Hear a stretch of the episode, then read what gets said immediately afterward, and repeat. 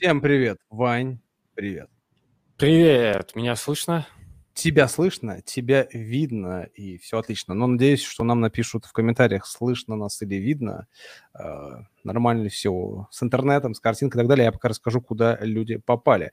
Вы попали на видеоподкаст Angel Talks, подкаст про венчурные инвестиции. И в нашем понимании венчур – это все, что рискованно, все, что альтернативное, все, что может принести много-много иксов. Конечно же, мы в большей степени начали с классической истории, типа стартапы, венчурные инвестиции в стартапы, ранние стадии, потом рассказывали много про поздние стадии. А вот сейчас рассматриваем даже крипту, и сейчас у нас первый такой официальный спецсезон про... Вот никогда бы не думал, что об этом мы будем говорить с тобой, Ваня, про инвестиции в кино, в киноиндустрию и креативные индустрии. Первый да, выпуск помню, спецсезона. Помню, даже тебя отговаривал от этой идеи, но в итоге мы решили попробовать, и мне кажется, будет круто. Да, на самом деле, как мы сейчас вообще все это... У нас долгий был процесс подготовки, нас знакомили с очень крутыми людьми, и еще нас обещают знакомить с еще, э, еще большим количеством крутых людей. Я думаю, что у нас сезон будет такой, типа, знаешь, постоянный, скорее всего, он будет выходить а, раз в неделю, может быть, раз в две недели в некоторых случаях, он будет выходить по четвергам, поэтому готовьтесь, мы будем говорить про инвестиции в кино и креативную индустрию. И весь этот а, сезон мы будем вести не только вдвоем с Иваном. У нас появится третий соведущий. Почему? Да потому что мы не можем шарить во всем. Мы вообще, говорили так, мы ни в чем не шарим. Но в этот раз мы решили позвать человека, который в индустрии разбирается больше, чем мы. Поэтому наш соведущий Дмитрий Камратов, э, фаундер компании АИС Крипто. Это искусственный интеллект в киноиндустрии. Дмитрий, привет. Привет, привет. Сергей, привет. Иван, привет. Буду рад вам чуть-чуть помочь. Э, с удовольствием э, проинтервьюируем всех наших супер крутых гостей.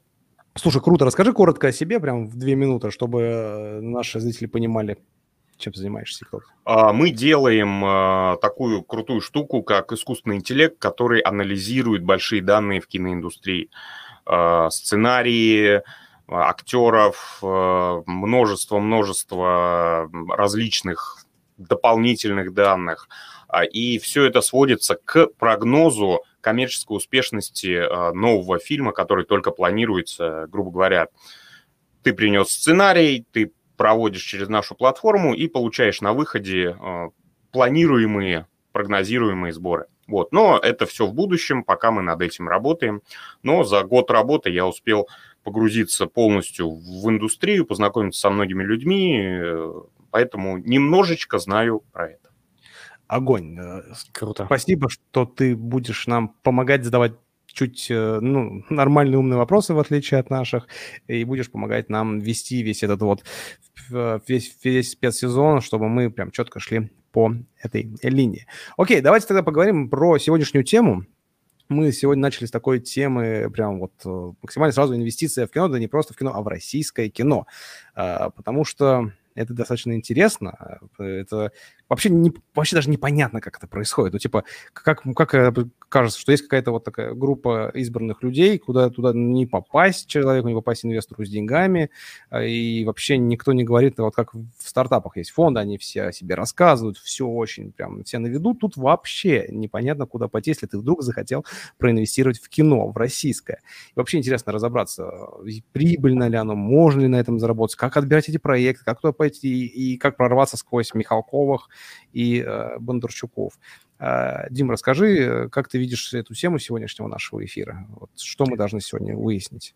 Ну, э, сегодня основная тема у нас э, про то, действительно, про инвестиции в кино и скорее про то, как найти тех, кому можно эти инвестиции дать. И по-хорошему бы получить их обратно с определенной прибылью.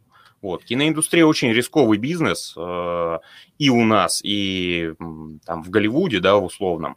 А, а у нас многие считают, что российская киноиндустрия не может быть прибыльной, коммерческой. Вот. Но э, я скам, надеюсь, что это скам, не так. Скам, да. Я надеюсь, что это не так, и сегодняшний гость а, нам поможет в этом разобраться. Да, да. кстати, и сегодня давай, давайте о гости. Или, Вань, давай, Ваня, расскажи, ты что хочешь от этого спецсезона, от сегодняшнего эфира? В чем ты хочешь разобраться? О, я хочу разобраться. Вот говорят, что это супер рисковая история. Ну, насколько рисковая действительно и как правильно отбирать проекты, потому что наверняка есть крутые проекты. Наверняка их можно как-то находить. Это так же, как и в крипте, в которой я очень много поварился, ICO-шки, да, все думали, что ну капец какой скам с камина просто, но по факту есть куча классных ICO, и очень сложно найти, очень трудно в них прорваться, но там как бы э, no-brain инвестиции, как говорится. Просто кидай и забирай иксы. Вот, но таких немного. Круто. А давайте я скажу, что я хочу от этого спецсезона. Я, наверное, в первую очередь для меня очень кайфово познакомиться с людьми, которые работают в этой индустрии, которые мы, на самом деле, мы же будем разговаривать не только про кино, мы будем говорить и про около кино, мы будем говорить про эффекты цифровые, да, компьютерную графику, мы будем говорить про стартапы, которые делаются также в киноиндустрии. И мне очень интересно познакомиться со всеми этими людьми, которые что-то делают, потому что я безумный фанат киноиндустрии, не знаю, фильмов, сериалов, комиксов, не знаю, любой креативной индустрии. Я безумный фанат, и мне охота в этой теме, в этой теме погрузиться, оказаться среди людей, которые это все делают. Все, хватит нам трещать, давайте я представляю гостя и переходим уже к нашему эфиру. Итак, сегодня у нас в гостях Василий Соловьев российский радио и телеведущий, спортивный комментатор, актер, кинопродюсер, соучредитель и генеральный продюсер кинокомпании 20, 2D Целлулоид, хороший мальчик, хэппи трудности выживания и другие. Сейчас Василий запускает фонд, который будет как раз инвестировать в кино и в кинопроизводство. Вот, вы не знали, а это, кажется, фонд Василий, приветствуем. Вот так вот сделаем. Привет, привет. Спасибо большое, что пригласили. Очень приятно быть у вас первым э, в этом смысле. Э, это, это а да, я на самом приятно, деле... Да. На самом деле я Василия косвенно знаю уже давненько. Он когда-то приезжал в Екатеринбург, в Свердловскую киностудию, и там была, по-моему, премьера краски хорошего мальчика. И приезжали вместе с ним блогеры, которые задавали ему странные вопросы. Не-не, нормальные были вопросы. И вообще отношение к фильму было э, доброе.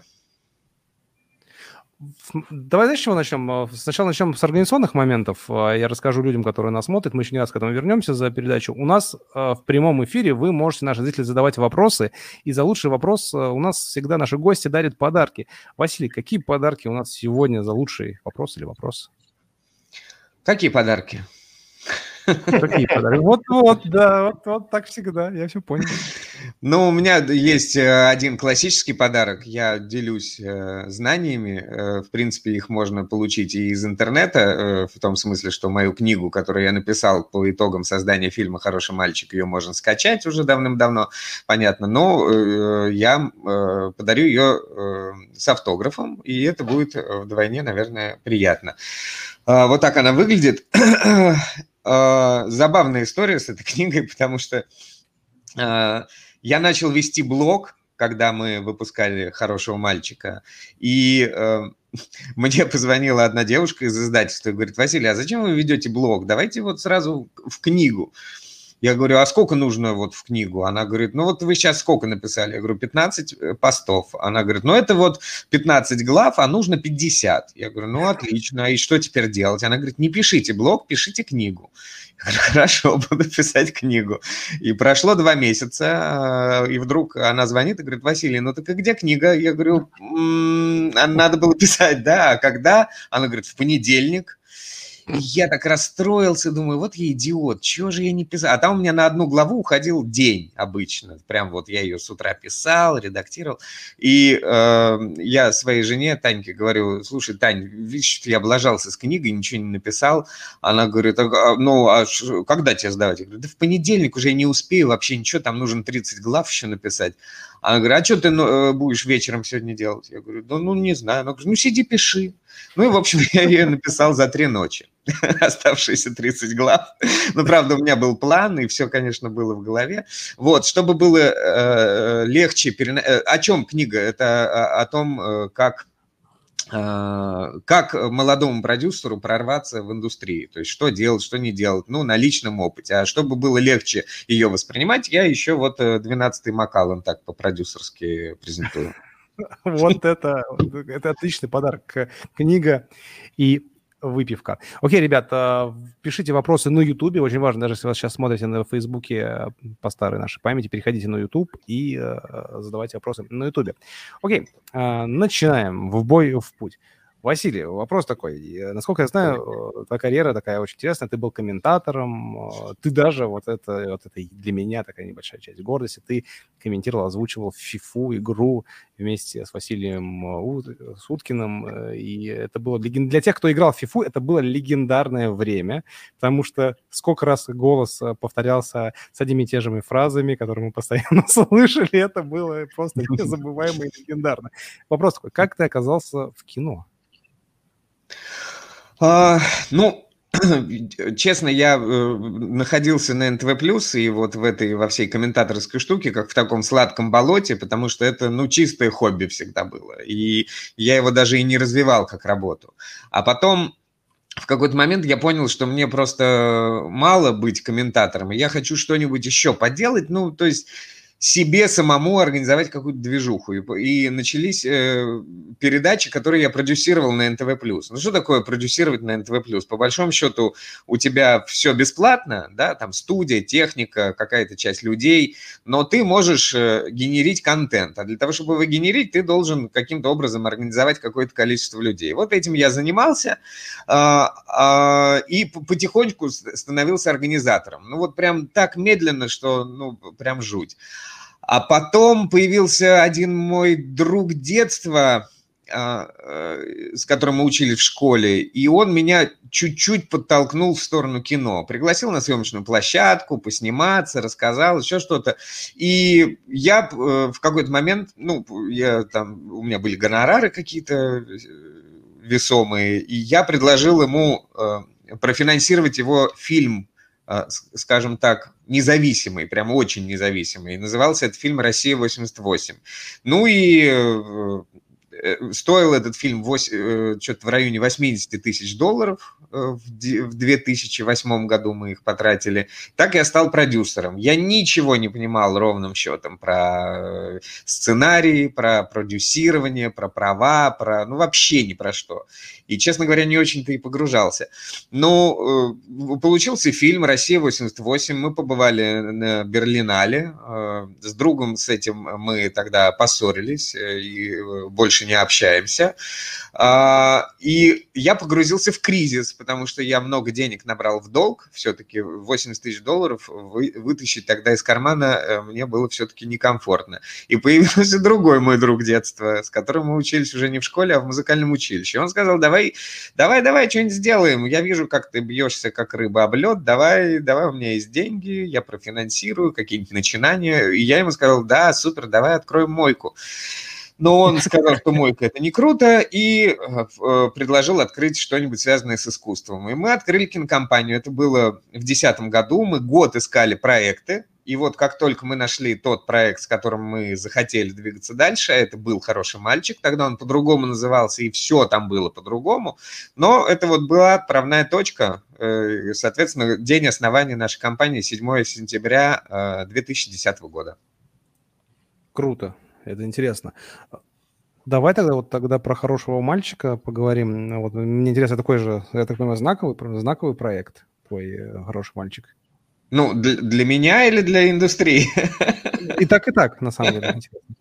Ну, на самом деле, для меня, так, то, э, конечно, да. Э, я превратился на этом проекте не в мальчика, но в мужа. Э, потому что это был не первый наш проект на самом-то деле. Пока он созревал, мы сняли фильм «Репетиции», мы снимали еще кое-какие короткометражки. Я инициировал создание фильма «Ледокол» э, совместно с э, большим продюсером Игорем Толстуновым. Но вот на проекте «Хороший мальчик», конечно, мне повезло. Да? Мы сейчас не занимаемся настолько саморекламой и пиаром, что вот э, Вася все сделал сам. Нет, мне дико повезло. Мы его делали с еще одной моей давней подругой Оксаной Карас, которая тоже была спортивным комментатором на НТВ+. И вообще это очень смешно, то, что когда мы выиграли Кинотавр, на Sports.ru появилась заметка такая очень коротенькая. Бывшие комментаторы НТВ+, выиграли Кинотавр. Это, ну, прям бальзам на душу, но просто э, еще надо понимать, что вот на НТВ+, такая была атмосфера творческая и такое, такая высокоинтеллектуальная, что, ну вот, мне совершенно неудивительно, что там это случилось. Э, в другом месте, на другом спортивном канале, скорее всего, это не может произойти. Ну, неважно. Вот, Оксана, она очень творческий человек, она прекрасно работает с актерами, а у нее очень э, художественное видение э, крутое. Ну, и она сделала огромнейшую работу, но затем у нас тоже начались конфликты, как и с предыдущим режиссером. Это вообще история, конечно, жизни. Я уже в какой-то момент даже начал думать, а все ли со мной в порядке. Ну, мне кажется, что да.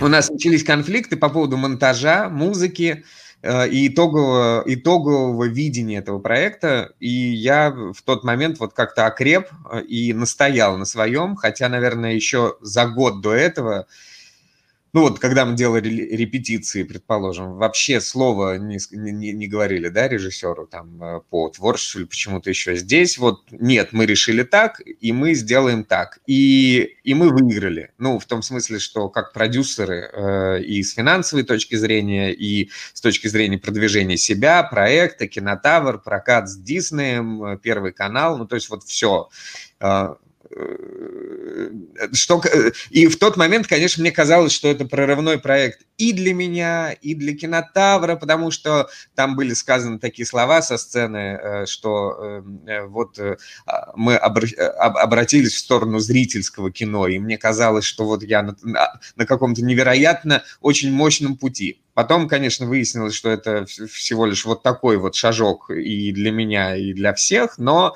э, тогда эйфория, конечно, была интересная.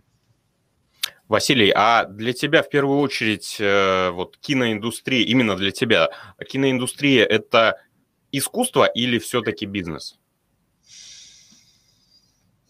Ну, для меня и э, приготовление еды – это искусство.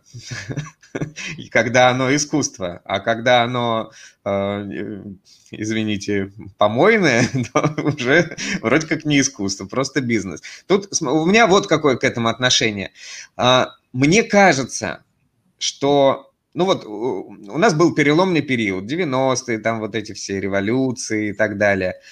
Э, мне кажется, что прежде всего нужно людей научить кормить. Ну, я продолжу прям по, по еде, да, то есть пока э, в столовой там э, черти что, и э, фастфуда нет, и э, кофе-поинтов нет, и ничего нет, заниматься... Э, высокой кухни, наверное, как-то нелепо. Ты такой, о, я занимаюсь высокой кухней, а тут вокруг какие-то голодные люди, которым негде даже посидеть.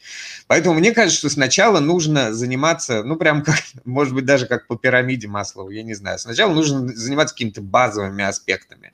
То есть э, я бы э, посчитал, что логичнее было бы развивать индустрию, чтобы она сначала себя начала как-то вот эм, окупать, обеспечивать и э, э, давать людям нормальный продукт, а потом уже заниматься высоким искусством. Но у нас получилось совсем все наоборот, потому что, э, наверное, к этому были логичные предпосылки, что кинопрокат накрылся. Вот у меня был там возле дома кинотеатр «Патриот» в конце 80-х. Так он превратился в, в, в магазин шуб. Э, сразу же в 91 году, потому что это было выгоднее.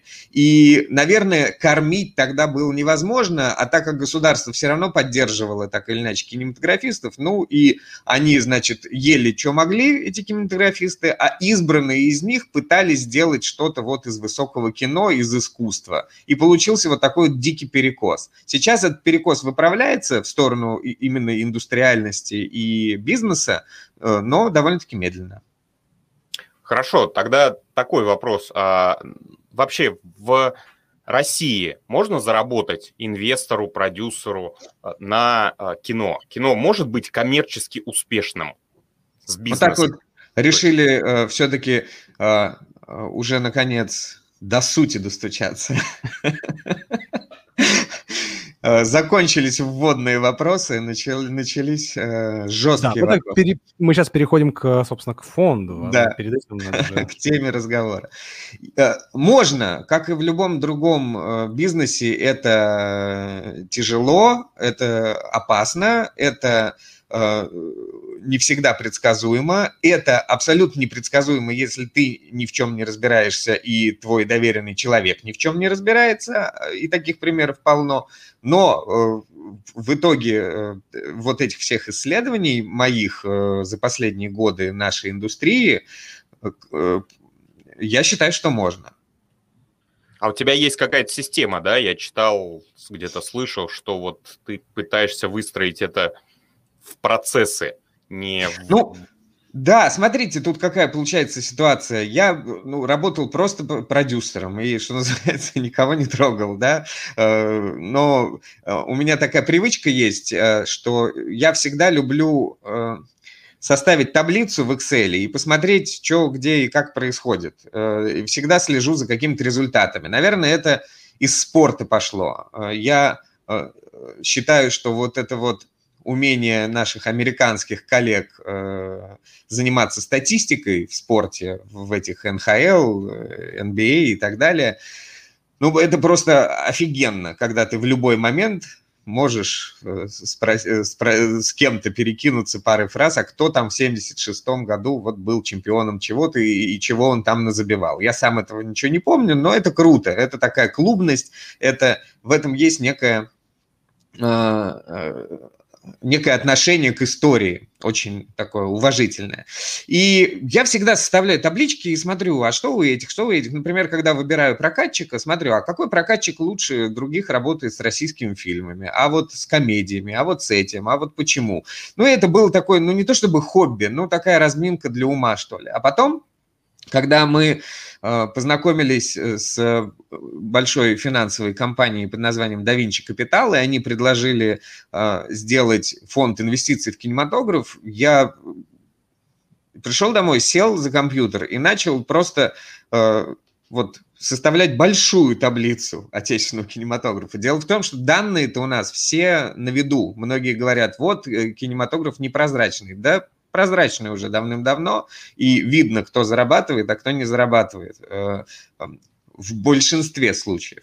И я составил мега большую таблицу э, и увидел, что за последние пять лет, вот, например, у нас э, выпускали фильмы в прокат 100 продюсеров, ну, примерно. Причем некоторые фильмы они выпускали в какой-то коллаборации, там перемешанные, но так или иначе имен 100. И я начал их всех анализировать. Э, дело в том, что я их э, знаю ну, лично практически всех. Может быть, они не все знают меня или не все помнят, но это легко определить. А, половина из них, ну, просто, ну, окей, там есть прям прожженные персонажи, да, вот прям прожженные, но э, прям, леги... понимаете, я с ними прям сталкивался. Ты при... вот просто э, уровень как это, уровень экспертизы вам демонстрирует. Ты приходишь э, в Минкульт получать э, деньги на проект, и тебе э, автор говорит, да, у меня все права на этот фильм свободны. Ты его идешь, подаешь. А потом вдруг выясняется, что какой-то продюсер э, подавался уже с этим проектом, и это очень крупный продюсер, и вы его все знаете – и там даже был в какой-то момент скандал, связанный с этим именем, но его очень э, быстро замяли, а учитывая связи этого продюсера, я все-таки не буду говорить его имя. Оказывается, он уже подавал этот фильм с этим автором, но в какой-то момент подумал, что, ну, слишком сложный проект, и этому автору сказал, слушай, я не буду его подавать, подпиши мне э, бумажку, что вот никаких претензий не имеешь, и он к тебе, э, типа, вернется. Сам этот продюсер пошел э, в, в Минкульт и все-таки эти деньги взял, взял от них половину, на эту половину, эту половину он отнес другому продюсеру и поучаствовал в каком-то другом совершенно проекте. А, Причем там же в Минкульте все очень четко, сценарий должен соответствовать тому, тому, тому, тому. А, и взял, и причем это даже неплохой был фильм. Он что-то там какие-то призы собрал, э, денег в кассе никаких, но тем не менее. И он в Минкульт, в Госфильмофонд относит вот другой фильм и подкладывает вот вместо этого. И говорит, ну вот я все сделал. Там он говорит, погоди, тут слушай, там должен был быть фильм про пионеры, а тут про женщину больную раком. Как, э, это как? Э, а он говорит, ну вот э, так получилось. И был э, жуткий кипиш. Ну, вот такого уровня. А мы уже туда пришли с этим сценарием, думая, что он свободен. И мы пишем, э, звоним этому сценаристу, он говорит, да вы что, ребят, я вообще ни, ни в зуб ногой ничего не знаю. Ну, вот такого уровня. Но это было давно, да, это было уже 12, даже больше 13 лет назад. За это время индустрия изменилась, и в Минкульте такие штуки больше не проходят потому что он пытался еще раз такую вещь провернуть, и у него уже не получилось. И все выправляется. Ну, просто вот таких людей мы из этих ста сразу отметаем, извините, что долго. Э, их не так много. Потом мы убираем половину тех людей, которые, ну, э, э, непрозрачны, скажем так ну, просто ты, ты не очень понимаешь, э, на чем, на чем его бизнес и в чем его устремление. Потом остается половина людей, которые вполне себе прозрачны и делают даже очень неплохой контент но им абсолютно не нужны частные инвестиции. Ну, так бывает. Ну, у человека там финансирование в, в «Газпроме», в ВТБ, где-нибудь еще, и, и Ростехи, и он может невозвратно работать. Ну, супер, молодец. А, частники не нужны. Отбрасываем. Остается у нас совсем чуть-чуть, и, и в этих двух половинах э, уже остались только прозрачные и только целеустремленные люди, но у половины из них пока не получается, вот они пытаются, но не получается. Тут ведь как? Ведь э, очень нужно себя еще воспитать и переломить на то, чтобы вот делать именно зрительский контент. Это пипец сложно. то есть сделать каху – это прям подвиг. Э, многие, э, ну, это прям бэткомедиан, да, и, и не только каха, но еще и много каких-то вещей, э, но это, это реально тяжело сделать это, это излом мышления. А, а э, многие люди, вот они такие, ой, а мне все-таки про хорошее кино, ой, взаимоотношения, тонкое, а вот мне нужна музыка Айги, а не вот, э, значит, э, трек кого-то, не знаю, там сейчас, Моргенштерна или кого-то.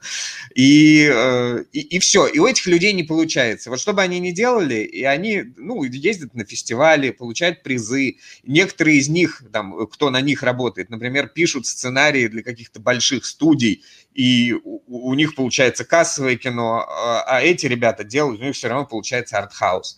И они славные люди, но и я с ними дружу. Но вот, ну, ну нет, ну в них э, пока инвестировать нельзя, пока они не изменятся. И остается вот эта вот э, часть 10-12. Вот человека, да. Да, ну 10-12 процентов это 10, соответственно, от 100 человек 10-12 человек.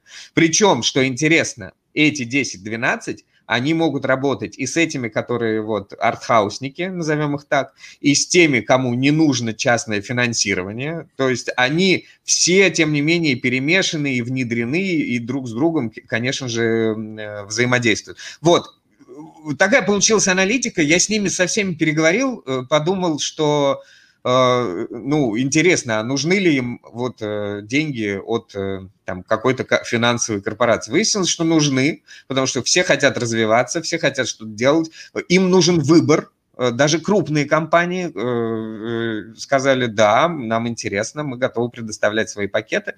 И вот такая получилась аналитика. Круто. А ты можешь э, в двух словах рассказать, на чем зарабатывает фильм? А то мы иногда mm-hmm. видим, что там бюджет 50 миллионов, собрал 100 миллионов, и все считают, что вау, продюсер заработал кучу денег. Э, да. Можешь по цифрам разложить? Да. А, вы мне только скажите, я не слишком длинно говорю, все понятно и доступно? Все Норм? очень интересно. Если вдруг э, длинно, вы меня дергаете, ладно? Мы а, просто Дмитрий сейчас сказал, можно коротко сейчас сказать? Потом, может, уже пора э, закругляться. Смотрите, э, мы сейчас с вами в основном говорим о прокатном кино, потому что именно в прокатном кино можно, так, э, так сказать, срывать куш и эм, по-настоящему демонстрировать вот свою какую-то продюсерскую чуйку относительно того, что понравится зрителям. Потому что, ну, работать по заказу э, телеканала или интернет-платформы – это немножко другой бизнес. Тут гораздо важнее взаимоотношения с людьми, которые работают в этих организациях, и их отношение к твоему контенту и к своему зрителю. И это очень тоже длинный и сложный разговор, но это надежный бизнес для продюсера, самый надежный. Э, ты производишь контент для кого-то по заказу.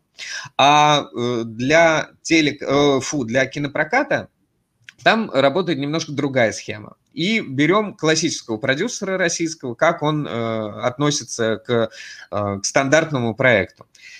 Значит, из этих 10-12 человек, да, я в основном буду говорить про них. А, ну, потому что есть, извините, есть э, схема, схема, как ее назвать-то, господи, э, схема осво освоения государственных денег. Это не очень э, круто, и это, ну, скажем, и, и не перспективно, и она тоже потихоньку отмирает. Там как? Получается, государство дает две трети на любой проект, да? точнее, не больше двух третей и не больше определенной суммы денег. И продюсер должен доложить сверху вот эту вот треть, либо своих, либо где-то их привлечь, неважно где, на интернет-платформе, еще где-то. И есть, конечно же, продюсеры, Э, которые э, э, вот получают эти две трети, а делают вид, что потратили три трети. И на эти, из этих двух третей они себе хорошую зарплату выплачивают, на остальное снимают что-то, что никому не нужно, хотя иногда бывает, что и нужно, но реже.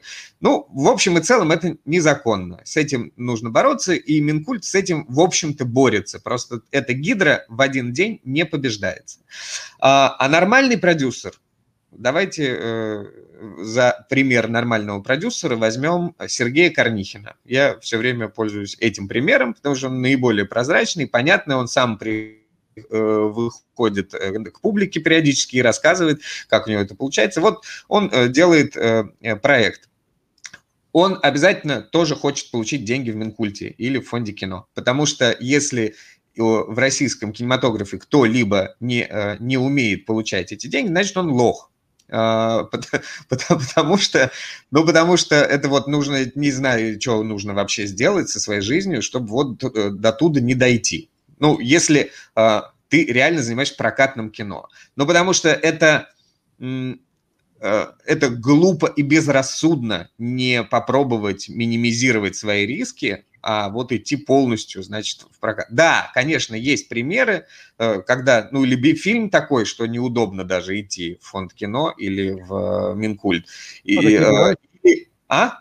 Такие бывают фильмы разве? Что не ну, ну, конечно, бывают, да. Не-не, там для, и, и бывают, и над этим ведется работа. То есть это иногда это даже заканчивается какой-нибудь нелепой самоцензурой. Там, ой, а давайте вырежем э, вот эту постельную сцену. В министерстве это не одобрит. Хотя министерство, например, говорит, ребят, если это искусство, если это красивая постельная сцена, и она влияет на сюжет, какого черта, да? Или там, э, ой, а давайте не будем хорроры носить в Минкульт. Э, соответственно, мы выходим к ответственным людям, вплоть до министра, и спрашиваем, спрашиваем, а что правда так? И там отвечают, нет, ребят, конечно же не так, у нас просто сейчас идет борьба за качество. А учитывая то, что качество хорроров у нас на чрезвычайно низком уровне, то, пожалуйста, давайте соответствовать. Ну, то есть э, это всегда идет какой-то диалог а, Э, о чем я говорил? Да, о том, что в любом случае э, классический продюсер хочет минимизировать свои э, риски, он идет и получает,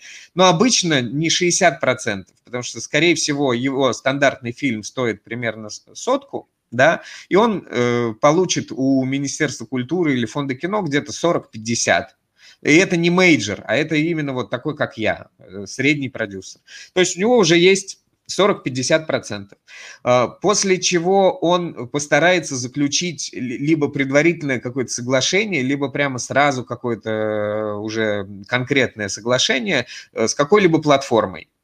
Если продюсер э, дает контент качественный, он, ну, от двадцатки, ну вот прям легко может рассчитывать на интернет-платформу. Если это какой-то крутой контент уровня, не знаю, там, какого фильма, ну, предположим, про бабушки легкого поведения. Это можно говорить уже даже от 60. Какие-то блокбастеры, а, но они будут стараться продаваться позже, они там сейчас даже 100 миллионов могут получить э, с интернет-платформы. Но средняя комедия, наверное, миллионов 20-30 он еще оттуда получит. Дальше у него есть product placement, обычно за, одну, э, за один хороший такой крепкий product placement от пятерки. Ну, их может быть 2-3, в зависимости от того, насколько этот продюсер мастеровит именно в этом виде э, заработка.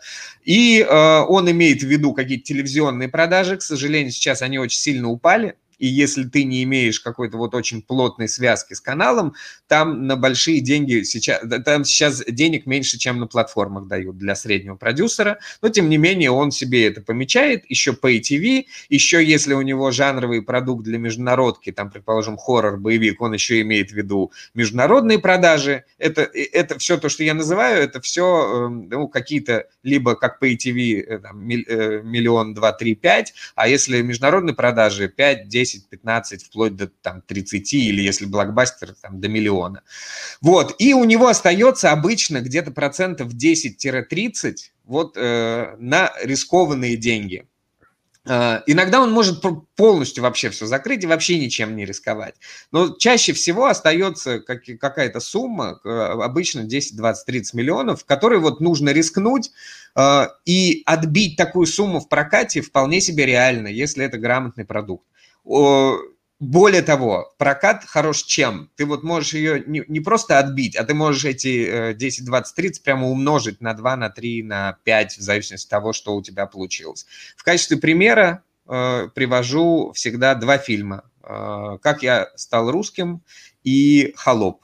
Фильмы очень э, схожие по консистенции, уровень актеров, бюджет, э, производящие компании э, и эстимейты 100, э, значит, за 120 миллионов примерно они их производили, я точных цифр не знаю. И estimate у них э, был у обоих фильмов примерно в районе 300. Когда это все задумывалось, когда были сценарии, и никто бы не отличил, вот, ну, реально, сейчас могут говорить там кто угодно, что они все знали, но вот э, любому эксперту дай, э, никто бы на уровне сценария не отличил, какой из этих фильмов выстрелит, какой нет.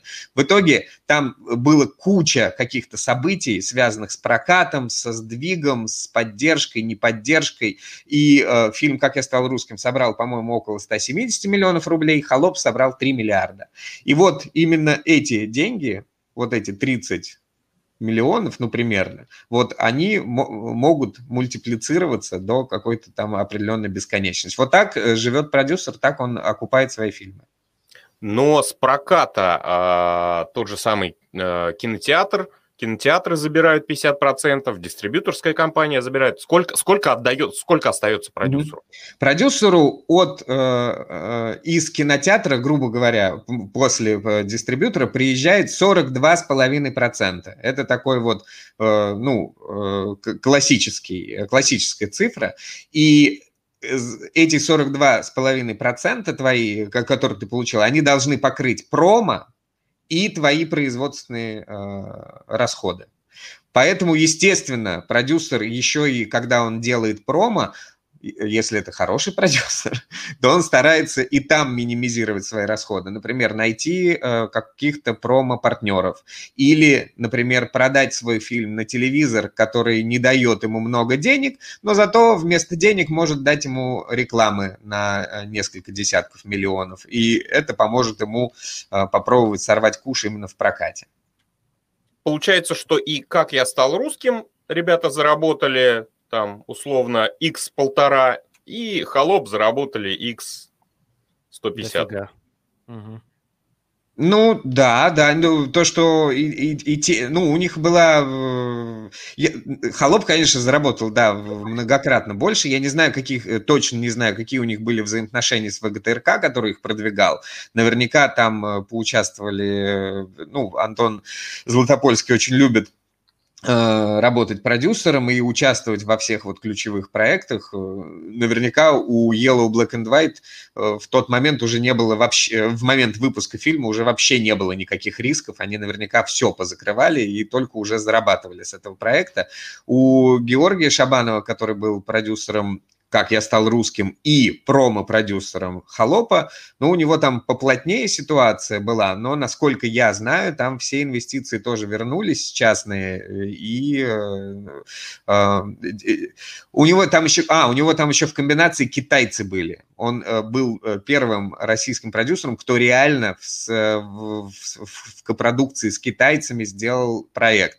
Китайцы его э, забрали права на свою территорию, и там тоже что-то пытались заработать, но много не получилось. Так, а давайте, знаете, к чему перейдем так вот классно и плавно. Перейдем к фонду. Вот сейчас а, ты понимаешь фонд, ну, можно же называть его венчурным фондом для инвестиций в киноиндустрию. А, во-первых, расскажи, как идет а, подъем денег, а во-вторых, вот а, как вот как зарабатывать будет фонд? Он же не только будет инвестировать там в сценарий производства кино, он же будет еще куда-то инвестировать. На чем будет зарабатывать фонд? Как вы будете как фонд э, деньги эти отбивать своим LP? Ну, значит, э, прежде всего я хотел в двух словах сказать, что вот э, я уже обмолвился, где мы начали путь к фонду. Это была компания DaVinci Capital, но так получилось, что DaVinci и их эм, коллеги и партнеры потеряли интерес к кинематографу в тот момент. И после долгих блужданий вместе с нашими коллегами-финансистами из компании Redlines Capital мы э, вышли на э, компанию KSP Capital, которая уже, в свою очередь, решила нами заняться серьезно. Э, это была далеко не первая компания, у которой мы оказались, но вот именно они в нас поверили окончательно. И сейчас мы уже зарегистрированные Э, во всех э, там центробанках и так далее.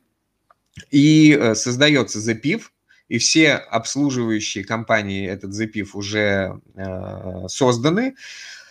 Мы разработали диверсификационный пакет, и э, прикинули pipeline на э, то, с чем и как мы э, собираемся работать. То есть э, сейчас у нас вопрос, вот в какой момент э, этот ЗПИФ наполнится деньгами, и э, именно в этот момент мы ну, перетрясем просто pipeline, потому что в кинематографе, ну, все, с одной стороны, происходит медленно, с другой стороны, быстро.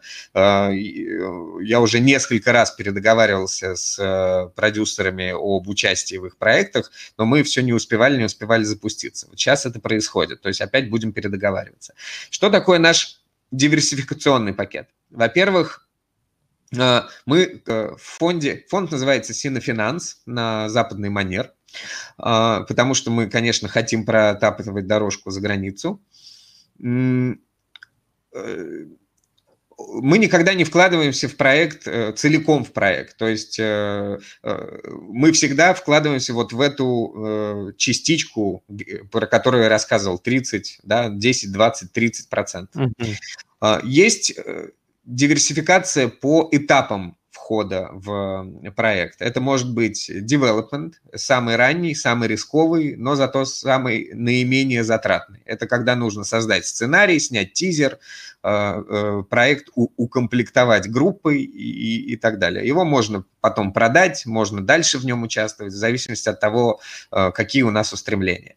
Второй этап – это производство. Это уже э, самое рискованное и самое объемное, потому что там и денег больше всего нужно, и, конечно же, до начала съемок ты вот кем бы ты ни был, насколько бы ты крутым, э, как бы ты круто не разбирался в кинематографе, все равно, что будет на выходе, ты чаще всего не знаешь. Если только этот режиссер, э, который делает, что ну, он не показал какой-то умопомрачительный просто результат. Но у нас таких режиссеров практически нет. То есть у всех есть сбои. Ну, э, у некоторых, как у Вайсберга или там у Дьяченко, конечно, послужной список очень крутой, но все равно сбои сбои есть у всех. Почему они происходят, это отдельный разговор.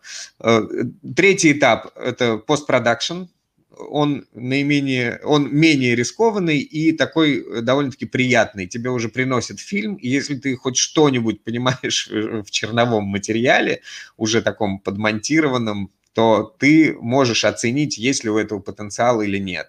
но ты уже видишь, что ничего не сорвалось, актер не запил, пандемия не началась на съемках, все все доделали самое сложное, и тебе и вся остальная работа происходит, ну грубо говоря, по офисам или даже по квартирам. Это монтажно-тонировочный период, компьютерная графика, озвучание и так далее. Но иногда вложения туда нужны весомые, например. Если это фильм про космос, как «Салют-7», так там бюджет съемок был 200, и бюджет компьютерной графики тоже 200. Ну, сейчас я на вскидку говорю, да, примерно. А, и последний этап – это э, промо, промо-компания. Иногда бывает, иногда редко, но бывает. Славный фильм, все хорошо, прокатчик э, довольно-таки э, крепкий, но вот не хочет рисковать деньгами на промо-компанию. Или, или, предположим, у продюсера свое видение промо-компании, и он хочет это делать сам, он э, взывает к инвестициям. Это по этапам чисто производственным э, прокатных фильмов. В сериалах можно участвовать только на девелопменте. Э, потому что дальше э, практически деньги не нужны, потому что это э, производится по заказу либо платформы, либо, либо канала. Иногда туда нужны вторые деньги, когда платформа говорит, я заплачу половину, заберу российские права. Вы можете найти вторую половину и либо продать это на телек, либо отправить это за границу. Почему нет? Дальше. По жанрам мы раскидались. Э, самый ходовой инструмент в российском кинематографе, конечно, комедия, или, скажем так, в локальном кинематографе. Поэтому на них отведено э, там, я сейчас э, точно не помню, но я могу с вами потом поделиться материалами, ну, предположим, процентов 20, да, это не так важно, потому что это все равно будет плавать. Сколько это процентов? Российские комедии для, локального, для любого локального рынка это основной инструмент. Для международного рынка. Хотелось бы э, инвестировать в хорроры, боевики, в основном в хорроры, потому что с хоррорами легче, дешевле, боевик все-таки нужны взрывы, самолеты, вертолеты, еще что-то. Хоррор. А хоррор просто много, много темноты и э, никого да. не Темнота и звук. Темно, и вот э, звук громко включили, и уже страшно. Международный рынок, туда.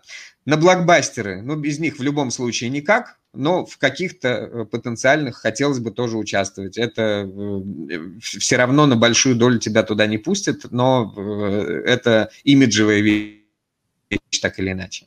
А, дальше идет development сериалов отдельной строкой. А, да, закупка иностранного контента для реализации здесь. Это тоже очень интересный бизнес и реальный сектор, и с ним можно хорошо взаимодействовать. Почему? Потому что в нем в том числе участвуют и те игроки, с которыми ты и производить будешь. Ну, предположим, э, э, Георгий Шабанов – это один из его главных навыков закупка иностранного контента и продажа контента за рубеж.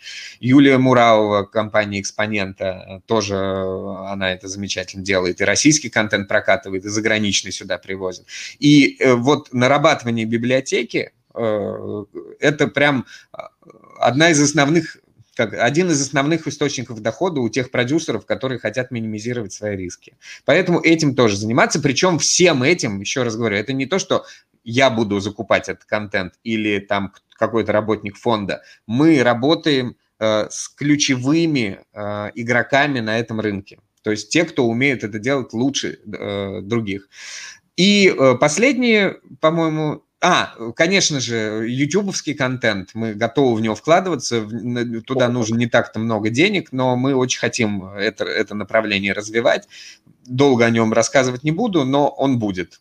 И э, в, инвестиции в компании, которые занимаются обслуживанием кинобизнеса. Потому что, учитывая тот объем э, проектов, которые мы сможем поддержать, э, мы хотели бы, чтобы деньги которые продюсеры будут тратить на производстве, в какой-то мере возвращались бы нам в качестве кэшбэка. Почему нет? Начнем с малого, э, будем обеспечивать, я, я сейчас не буду говорить чем, но, в общем, технически, э, технически обеспечивать кинопроизводство. А вот это такая диверсификация. команда. Вы будете создавать это как бы ваш внутренний бизнес или также будете в какие-то команды инвестировать просто? Ну вот как раз обслуживание кинобизнеса э, будет 50-50. Скорее всего, будем э, создавать на паритетных э, началах с теми, кто умеет это делать, и заходить туда вот смелыми игроками.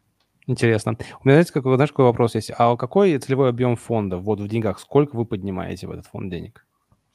Значит, э, тут э, прежде всего э, отчет идет от того, а что выгодно той инвестиционной компании, с которой мы работаем. Потому что им, конечно же, хочется чем больше, тем лучше. То есть а, но чем больше, тем лучше с российским кинематографом, вот так сразу просто не получится. Потому что когда впервые у нас зашел разговор э, с, еще тогда вот в Да Винчи, а сколько проектов поддержать и сколько бы на это нужно было бы денег, я при самых смелых прикидках на следующий год, ну, наприкидывал прямо там в офисе на, на 420-450 миллионов. А, и больше ты так думаю, ну а в кого еще? А дальше уже начинаются такие рисковки, с которых стартовать э, вроде как э, страшновато. Проекты, как я уже сказал, продюсеров 10 человек, да, э, проекты исчисляются ну, максимум десятками. Их нет никаких сотен этих проектов. И из этих десятков проектов, которые нужно рассмотреть, какая-то часть будет нам недоступна, потому что нас туда, ну, предположим, не пустят, какая-то часть будет недоступна, потому что мы, может быть, не захотим, не доверимся или еще почему-то, э, и, в какой, и ни, ни в одном из этих проектов, соответственно, мы не участвуем полностью, то есть это всегда какая-то часть. А, поэтому Мои вот проекты. именно... А, что? Мои проекты будут в этом пайплайне? Мои? Ну да, ну а они так, э, они тоже же производятся или планируются производиться в э, партнерстве с э, теми же ребятами. То есть, грубо говоря, э, да, будут. Почему бы и нет? Кстати, а ну, мы... есть инвестиционный комитет, он должен оценить все риски. Для того, чтобы инвестиционный комитет принял этот проект и управляющей компании, чтобы он принял этот проект, нужно собрать довольно-таки серьезный пакет документов. И он, ну, э, он не такой формальный, как э, в Минкульте или в фонде кино, или там в фонде Абрамовича, а он более конкретный. Ну, принеси нам, покажи, пожалуйста, как ты будешь продавать этот проект. Он приносит, вот у меня письмо от прокатчика. Но что такое письмо от прокатчика? Э, если кто знает про конкурсы в государственные органы, туда тоже нужны письма от прокатчиков. Но это все формальности. Э, и а дальше секрет.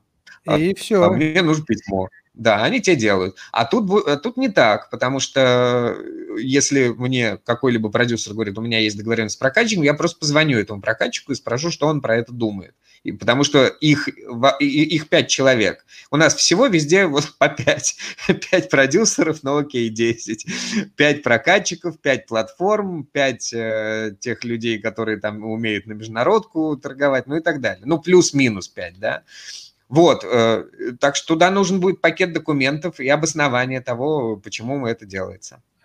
Я вернусь к вопросу, который мы еще не закрыли. А целевой объем фонда 450 миллионов я услышал. Да, да, да, да, да. Да, прости, что я не закончил. А, так вот, э, по, э, значит, по проектам именно прокатным, ну вот примерно 500 а остальная диверсификационная часть э, примерно 300-400, ну то есть изначально ориентировались на миллиард, э, потом э, вот именно во взаимоотношениях с КСП Капитал было определено 800, но все равно собирается эта сумма не единоразовая, и мы не будем ждать, пока соберется 800, потому что минимальный пакет диверсификации начинает работать где-то уже примерно от, там, ну, от 200 а, плюс-минус. И, и дальше, когда он начинает работать, ты уже начинаешь понимать, ты можешь масштабироваться или нет. Потому что, ну, например, очень хорошо можно масштабироваться вот как раз с закупкой иностранного контента за рубежом.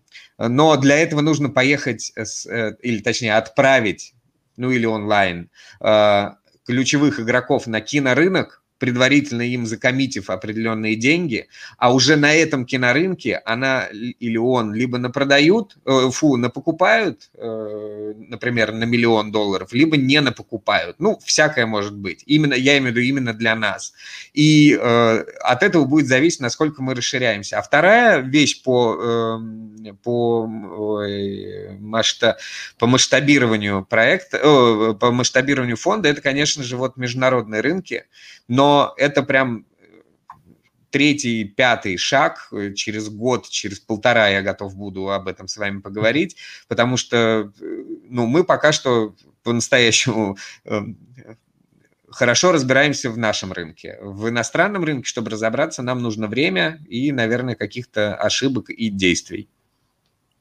Да. Я Вань. бы хотел, да, уточнить, а не прозвучали сериалы?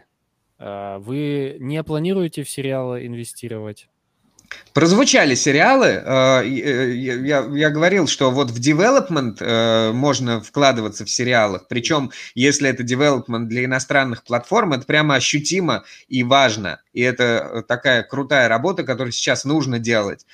И есть их очень мало, прям совсем мало, единицами исчисляются. Есть игроки, которые не имеют такой всеобъемлющей газпромовской подпитки, как, например, э, раз, два, три продакшн, очень крутой э, производитель и действительно крутые сериалы делает, и вот они первыми подписали с Netflix договор на Анну Каренину, тоже вместе, кстати, с продюсером Сергеем Корнихиным они туда идут, и с э, э, этим самым, со сценаристом Романом Кантером. Но есть игроки, вот, которые могут девелопить что-то для иностранный рынок, и у них, например, нет лишних назовем так, 5-10 миллионов рублей, которые стоило бы вложить в написание сценария и там съемку какого-нибудь тизера.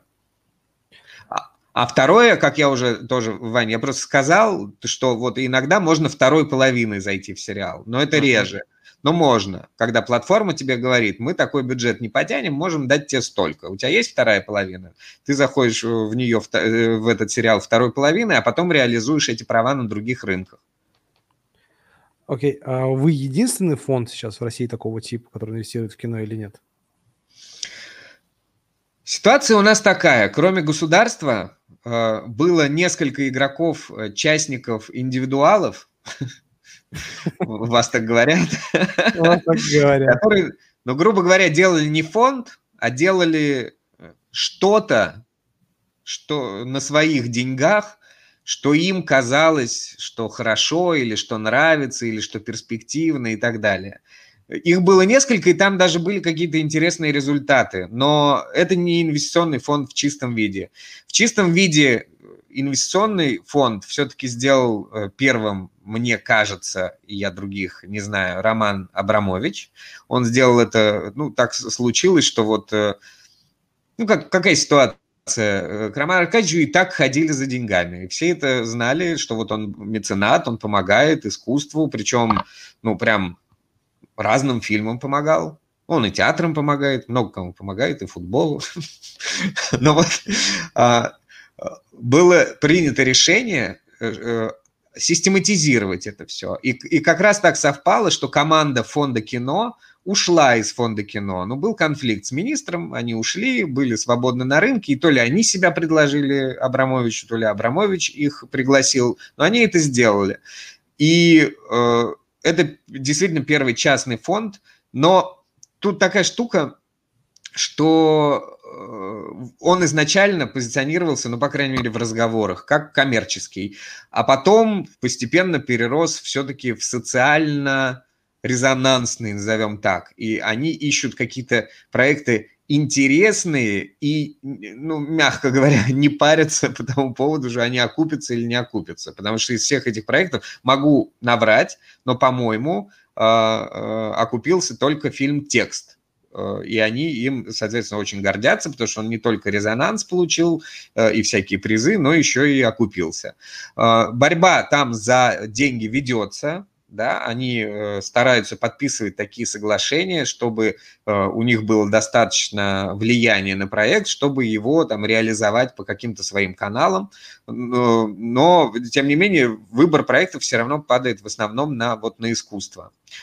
Это вот такой есть пример, и есть пример э, Илья Зибарев, э, бывший русский стандарт, он э, он является попечителем фонда Хабенского, и в какой-то момент он решил сделать э, такой вот розничный фонд, прямо розничный-прирозничный, чтобы туда можно было людям заходить прям даже э, с десятками и сотнями тысячами рублей и инвестировать в какие-то фильмы. Называется эта платформа Cinema One. Она делалась на э, блокчейне изначально. Что-то пошло не так э, с теми людьми, которые делали блокчейн. Все это, ну, эту всю информацию можно нагуглить в интернете, э, и никакого секрета здесь нет немножко это э, забуксовало. Сейчас, насколько я знаю, вот делается. На какой там этап? Я что-то даже не подумал перед э, нашим с вами эфиром э, ребятам позвонить, спросить, что происходит. Мы с ними общаемся и друг о друге знаем. Вот Надо они стараются. Нам в гости тоже, кстати, их пригласить. Ну да, кстати, да.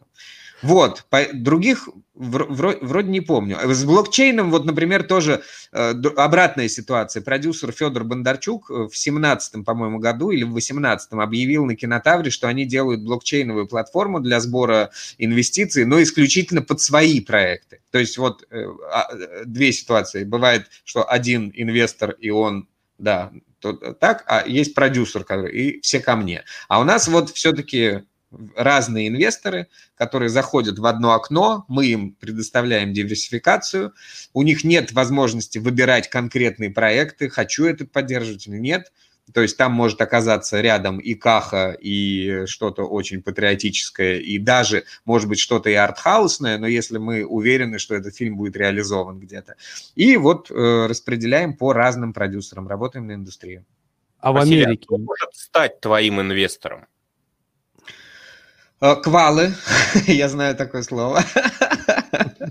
Слушайте, на самом деле это жесть, конечно. Я первое время сидел на этих встречах финансовых, я вообще ни слова не понимал. Это был набор какой-то абракадабры. У меня глаза лезли на лоб. У нас там была одна юрист, которая работала вот еще в Da Vinci Capital, Елена. Она укатывала даже финансистов такими терминами. Сейчас я уже потихоньку разбираюсь, да, я знаю, что есть квалифицированные инвесторы. А, в общем-то, любой э, человек, э, который является квалифицированным инвестором и либо случайно, либо не случайно становится клиентом компании КСП Капитал, через private он туда приходит, не через private, через какие-то еще инвестиционные дома, неважно э, Любой человек, а по-моему, вот от скольких, по-моему, от 5 миллионов, по-моему. Угу. Да. Понятно, круто. Я хотел, вот мне э, Дима опередил, я хотел продолжить вопрос по фондам. А есть ли аналоги фондов в Америке? Анализировали ты эту ситуацию? Смотрел ли, как происходит это там? У них на загнивающем классном Западе. Да, вот я, к сожалению, не дам вам э, полную какую-то выкладку, э, потому что э, мы делали, мы искали, э, мой компаньон, у меня есть компаньон, он лучше меня говорит по-английски и лучше меня разбирается в Гугле и вообще в индустрии, и вообще во всем. Его зовут Артур Целенко, он прям вот э, человек-мозг, Э, кроме того, что он просто хороший человек. Э, и он занимается исследованием всех этих рынков. Мы вот буквально несколько недель назад, э, я его попросил, он нарыл там огромное количество этих фондов, которые, ну, которые можно изучать, изучать и изучать и брать пример. Но просто мы будем и больше изучать их э, стиль и подходы работы в тот момент, когда мы будем уже думать совсем о загранице, потому что здесь все равно вот у нас подход, вот он, он, он наш и основан на том, что происходит у нас, потому что то, как там они заходят и э, какие им нужны основания для того, чтобы зайти в какой-то проект, и какие им нужны страховые гарантии. Вот у нас страховщики, например, вообще не работают в нашей индустрии, а мы мечтаем, что будут.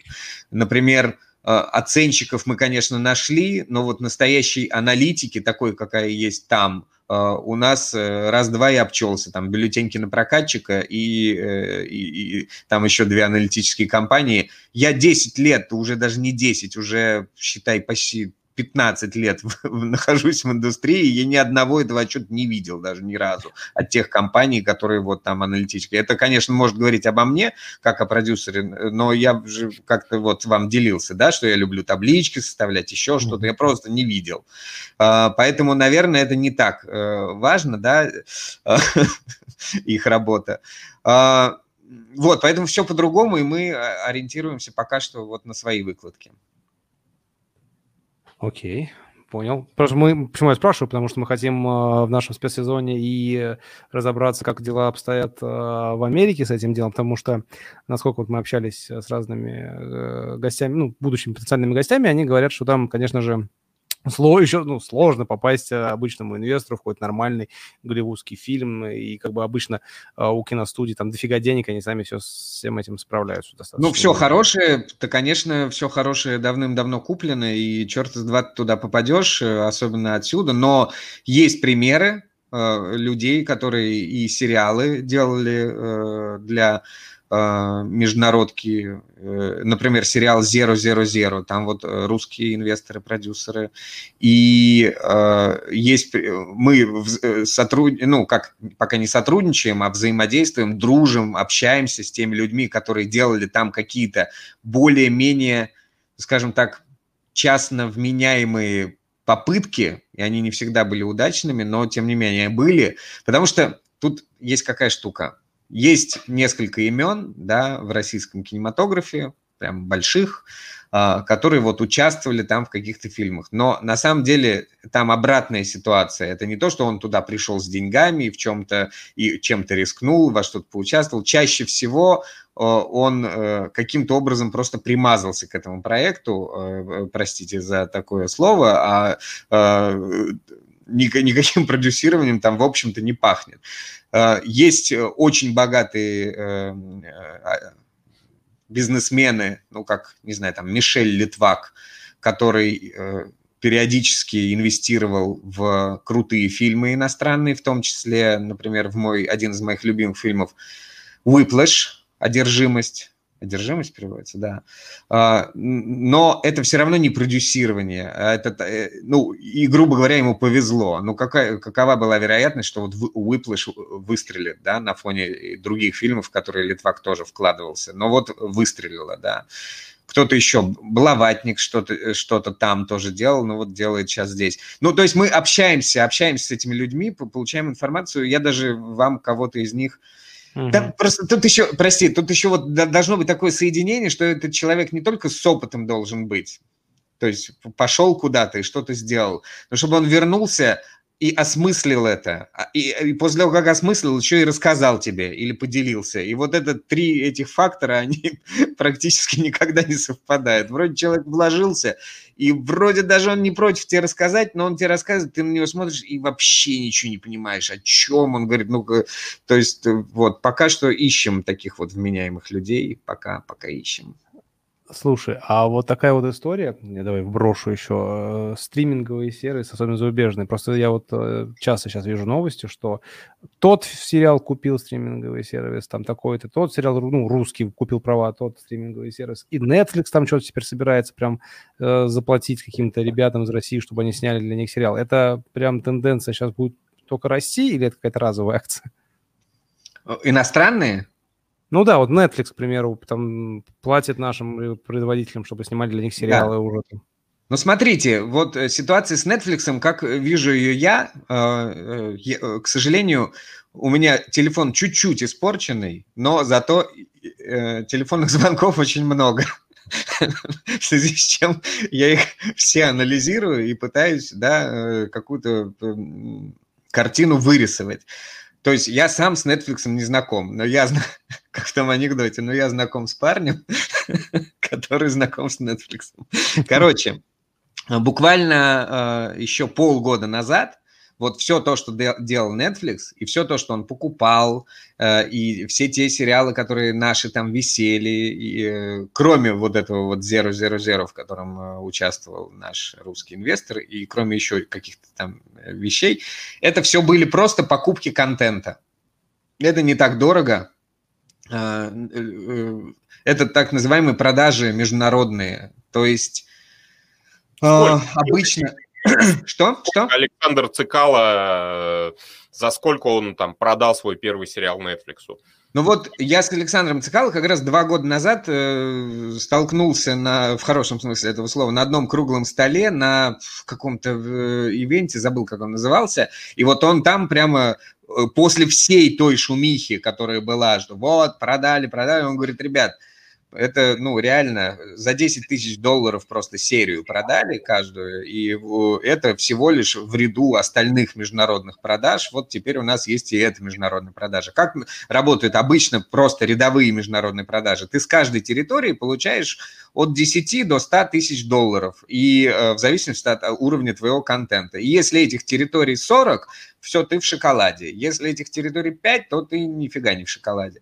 А, э, естественно, покупка, э, то есть продажа на Netflix, она э, была ему еще и интересна тем, там Netflix был или Amazon, я уже не помню, она интересна еще тем, что ты получаешь печатку, да, то есть тебе выгоднее было бы, предположим, если бы этот сериал продался бы на 3, 5, 10 платформ, э, но зато у тебя есть вот эта буква N, и ты уже немножко другой продюсер. Так вот, это была всего лишь покупка контента. Вот он столько стоит. Э, за прошлый год э, Netflix купил вообще все, что только можно было в России. Почему? А, наш хороший мальчик тоже на Netflix висит. Ну, что там? Заплатили? А? Заплатили? Ну, конечно, заплатили. Там Art Pictures Distribution этим занимается. Попробуй им не заплати. Это наша радость, что мы вместе с Art Pictures доделывали фильм, потому что они, конечно, молодцы в плане вот продвижения и продаж. Это, это даже иногда важнее, чем вот э, чтобы сделать, реально. Ну, или, или такое же важное. Вот. Э, они скупили весь контент, они нашли себе оператора НМГ, и они сейчас тестят и смотрят, что происходит с этим контентом, как у нас здесь кликают, что думают, э, зачем кликают, э, что хотят видеть, как реагируют. Ну, потому что им же никто, ни Кинопоиск, ни ОКО не дадут же своих данных, правильно? Это секретная штука. А, после этого они зайдут сюда с огромными деньгами, ну, скорее всего. Ну, ну, потому что рынок у нас легализуется, становится больше, видно это по всем э, выкладкам, это их легко найти в интернете, э, онлайн-рынок растет. Вот когда они придут сюда хотя бы с двумястами миллионами долларов, ну, наверное, будет прям передел рынка, э, что-то, наверное, будет революция какая-то. Может быть, обычно они... На... А? Иви получил 250 от ВТБ вот там пару ну, недель назад. Не видел. Ну, получил, хорошо, молодец. Значит, Netflix придет с пятью стами. Если кто-то получит из наших 500, значит, придет с ярдом. ну, ну у Netflix настолько не, не, не безграничны эти возможности, что он, он будет заходить на территорию, он просто все подомнет под себя. А, может быть, вообще всех купит на корню. Я не знаю, как это будет, правда. Но пока, что было в прошлом году, в конце прошлого года, они провели несколько питчингов, и э, отобрали несколько проектов, и, насколько мы видим из э, широких источников, вот они выбрали проект Анна Каренина и «Раз, два, три продакшн», и его уже делают вот прям за реальные деньги, то есть они за него э, платят изначально. Ну, то есть development был, видимо, за счет раз, два, три продакшн, а остальное уже они оплатят все производство, такой вот первый пробный камень. И, по-моему, должно скоро быть объявлено еще о, двух-трех проектах, насколько я э, понимаю. Вот бросил, вот и поговорили. Напоминаю, что, ребят, скоро мы перейдем к вопросам, возможно, даже сейчас. И напоминаю, напоминаю тем, кто нас смотрит, подключился недавно, что вы можете задавать вопросы, вы даже можете донатить. Э, вопросы донаты проходят вне очереди, помним об этом. И э, за лучший вопрос, который понравится Василию или нам, э, сегодня у нас есть подарок у Василия. Это книга, собственно, Василия. И хороший... Это вот эта вот книга. О чем еще раз, на Василий? С автографом. Вот это вот классный набор для увеселительного чтения. Поэтому а, ваши вопросы ждем. А, коллеги, товарищи соведущие, э, эксперты киноиндустрии, скажите, пожалуйста, у вас есть еще вопросы, либо переходим к вопросам зрителям? Давайте. Мне бы... Э, я короткий вопрос, буквально короткий вопрос. Да. Хочешь бухтишка, да, я понял. Я понял, давай. Ду Дудевский вопрос. А какая стратегия, есть ли она вообще? Стратегия выхода фонда вот из каждого проекта. Э, вот каждый фильм это, ну, как отдельный проект. Естественно, из него есть логический какой-то выход в плане денег. Вот какая стратегия? В двух словах. Ну, э, конечно, на самом старте работы нам э, придется стремиться к максимально э, короткому плечу входа-выхода. мы, э, как люди внутри индустрии и э, в доверительных отношениях с теми продюсерами, с которыми мы собираемся работать, мы можем выработать максимально оптимизированную схему входа-выхода по, по времени. Ну, то есть, как вот смотрите, бывает зачастую с, там, с государственным финансированием. Вот конкурс проходит, например, в июле, и всем э, деньги приходят э, в декабре. Зачем тебе эти деньги в декабре, абсолютно непонятно, потому что все снимают там 85% летом. И вот эти деньги лежат полгода у этого продюсера. Либо на казначейском счету, либо еще на каком-то. Ну, вот так бывает. Когда э, режиссер или какой-то продюсер такой, э, ну, средней системности приходит к большому инвестору и говорит, отдайте мне вот денег вот на этот фильм. А он говорит, а сколько тебе нужно денег? Он говорит, там, 200 миллионов, предположим, или 100, неважно.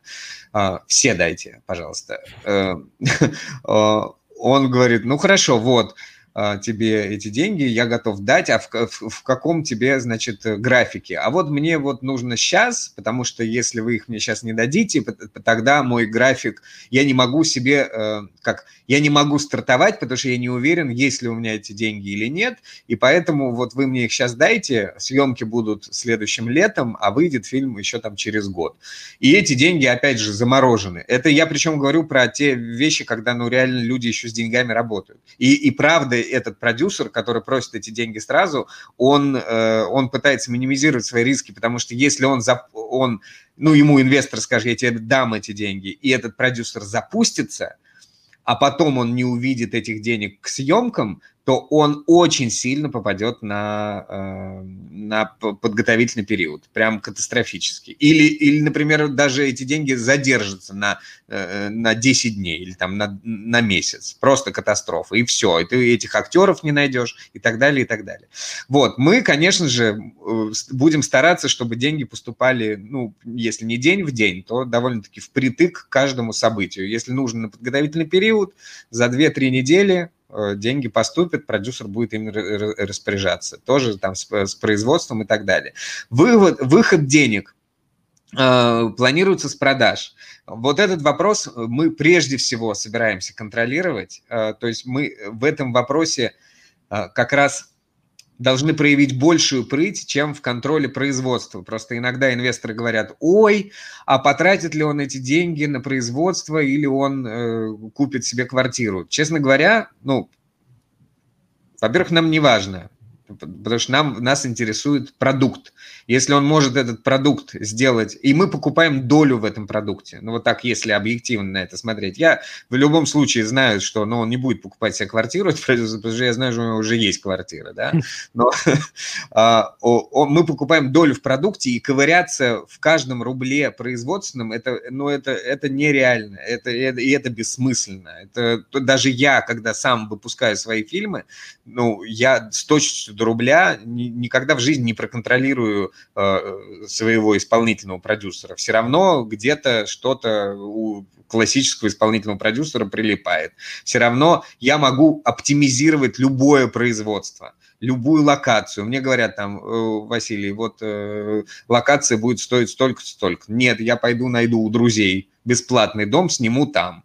Или, э, например, у меня какие-нибудь братские взаимоотношения с владельцем какой-нибудь студии и мы, э, с Хромакеем, и мы договорились, что этот фильм я снимаю там бесплатно, но зато на следующий сериал я его загружаю там на три месяца. Ну, предположим. И почему я не могу сэкономить эти деньги?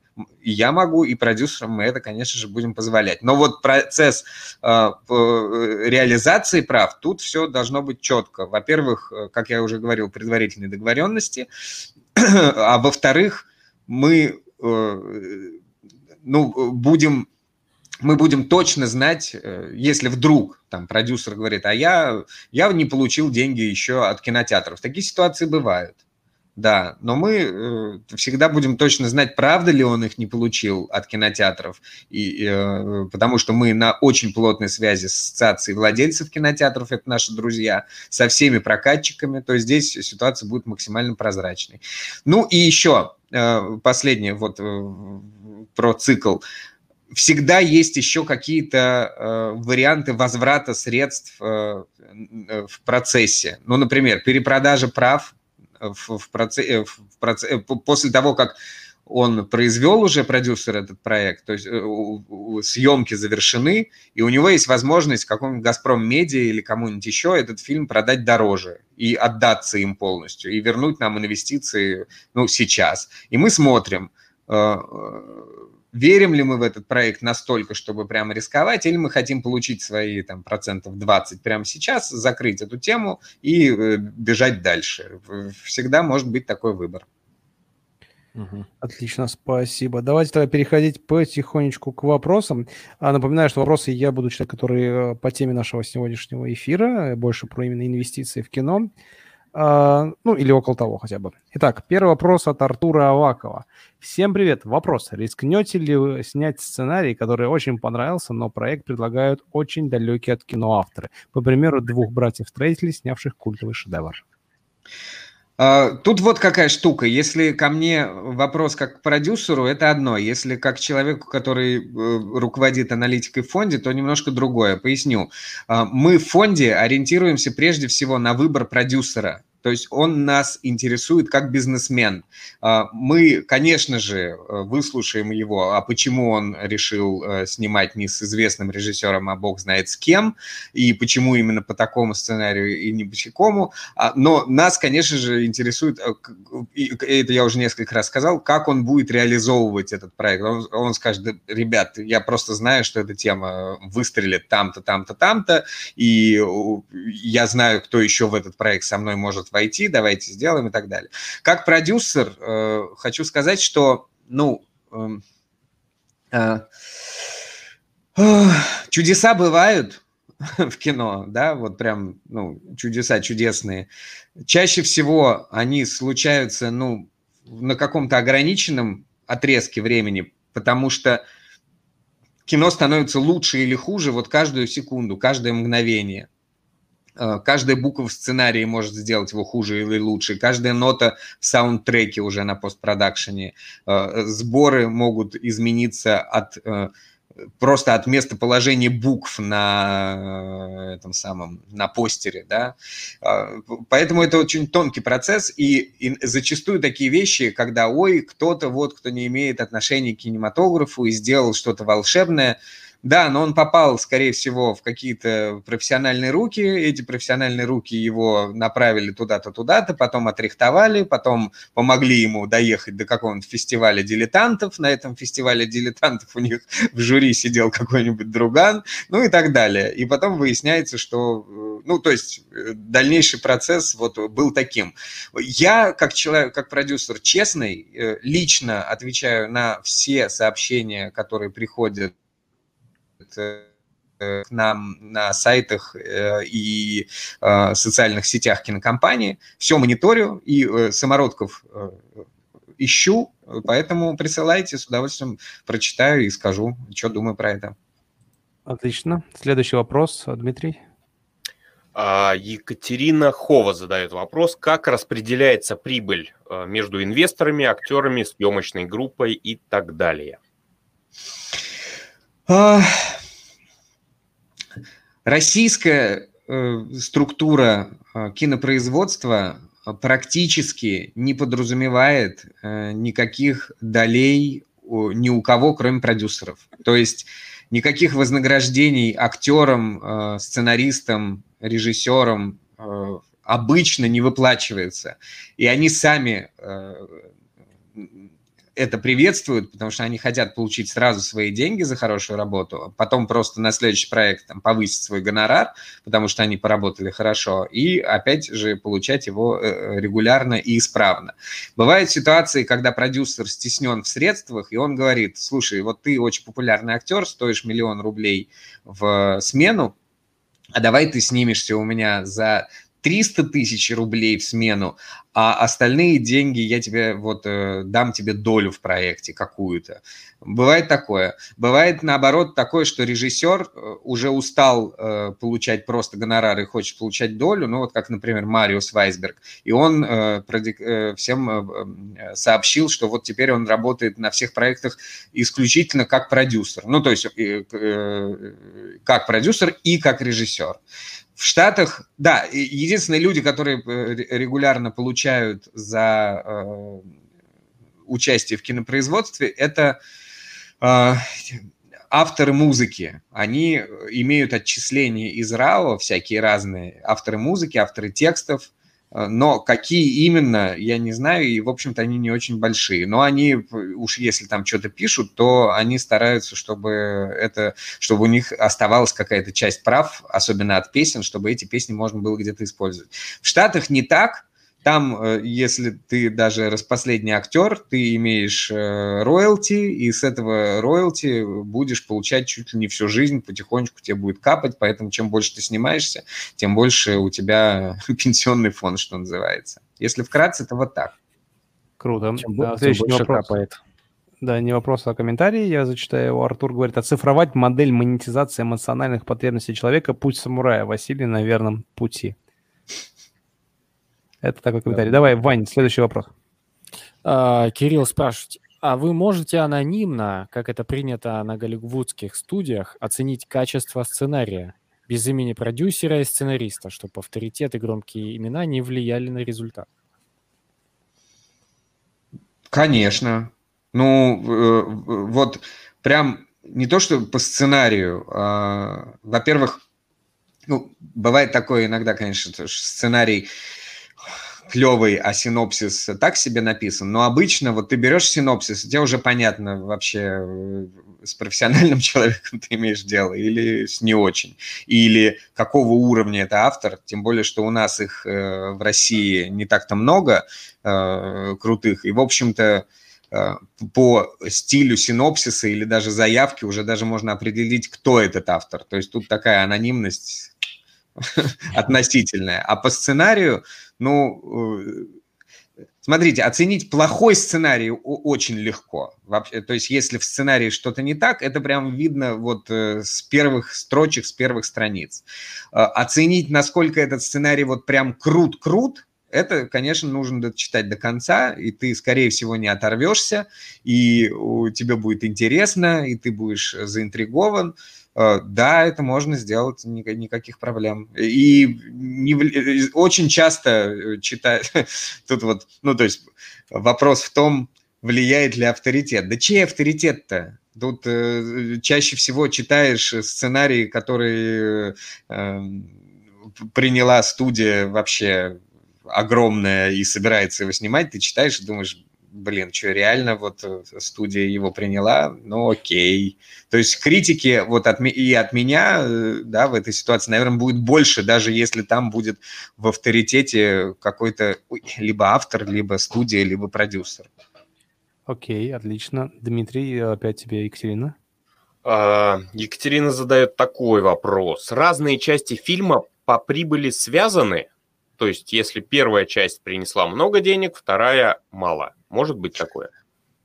Э, конечно, это постоянно происходит. Э, и вот мы э, в фонде, безусловно, будем стараться заключать договоры таким образом, чтобы и с франшизы иметь тоже свою какую-то часть прибыли. Хотя мы отдаем себе отчет, что продюсеры будут всеми силами выкручиваться из таких договоренностей, чтобы ну, здесь попользоваться нашими деньгами, а потом уже в случае успеха работать самому.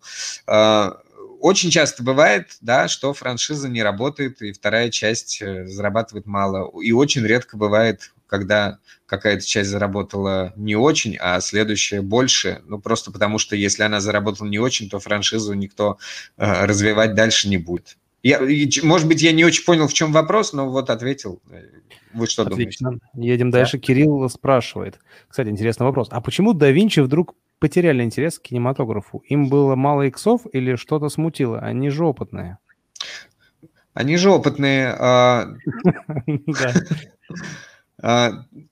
Там такая ситуация, что вот э, реально им сейчас не до альтернативных э, инвестиций, как я понял. Они, э, насколько я понял, э, решили работать с более понятными инструментами. Ну, это не секрет, что на рынке есть игроки более смелые, среди них том числе были и те люди, которые сейчас именуются Red Lines Capital, и они раньше работали внутри э, структуры DaVinci и ITI Funds, и они именно развивали много вот таких э, интересных направлений, как наше, но потом э, там, там, там всякое было, и кони, и футбол, и зерно, и что там только не было. Но сейчас вот, например, люди сфокусировались на пред IPO, и это для них основной источник заработка. Им это интересно. И этот рынок действительно сейчас бьет э, всякие рекорды, почему бы им не заниматься.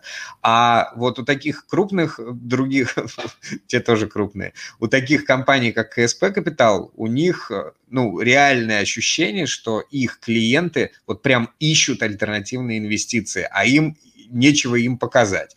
И как они говорят, ну а вот что есть? А, ну вот тут э, вот, вот это. И они э, нашли нас.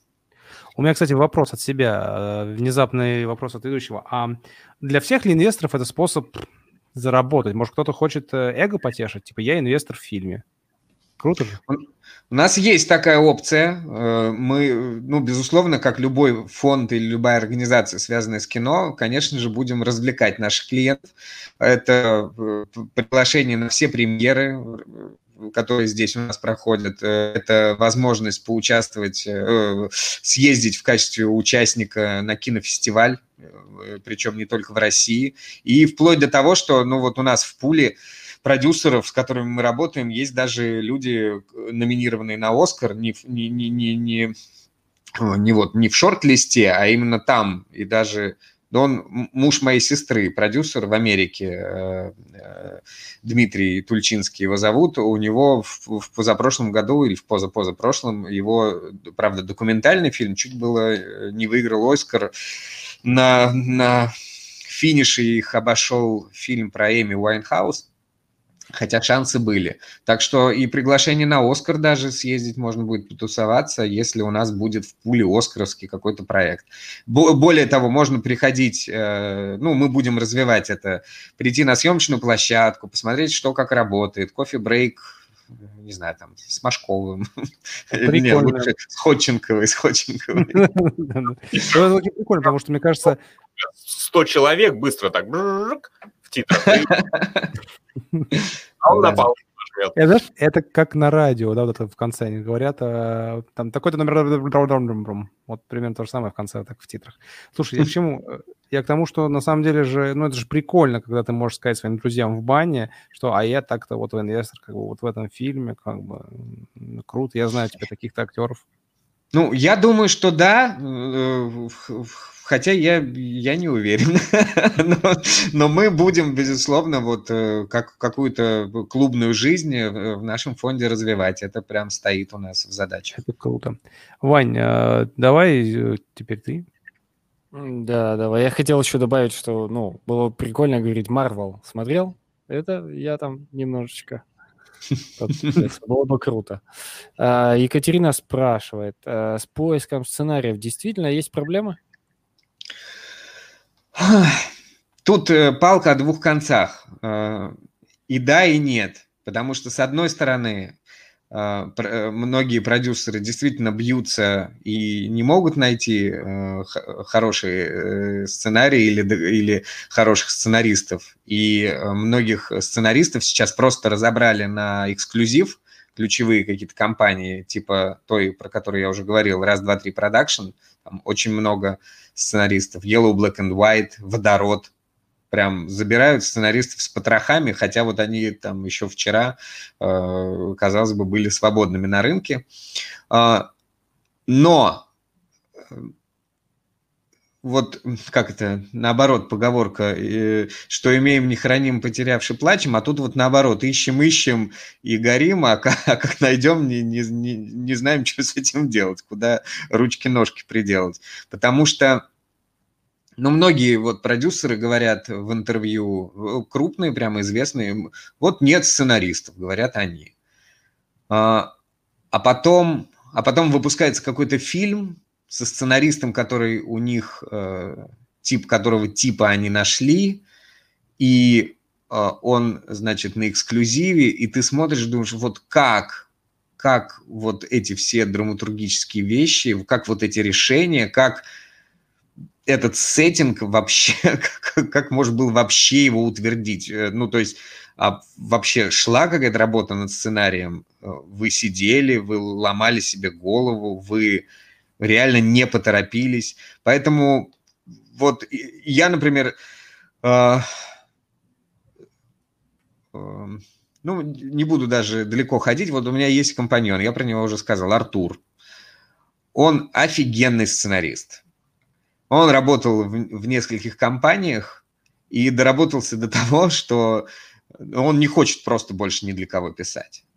Просто не хочет, потому что ну, очень тяжело продюсеру порой объяснить или режиссеру, который там на связи с продюсером, да, или сам по себе такой одиозный, что, ну, это неправильное решение. Ну и Артур в итоге принял решение, что он сам будет продюсером, вы просто проверьте мне, что вот он, он пишет и разбирается в драматургии просто охрененно. Просто охрененно. А, и никому не нужен такой оказался человек на рынке. И я уверен, что такие есть еще. Так что и да, и нет. А сколько сценариев проходит э, вот через тебя, не знаю, там за год? Считал, нет?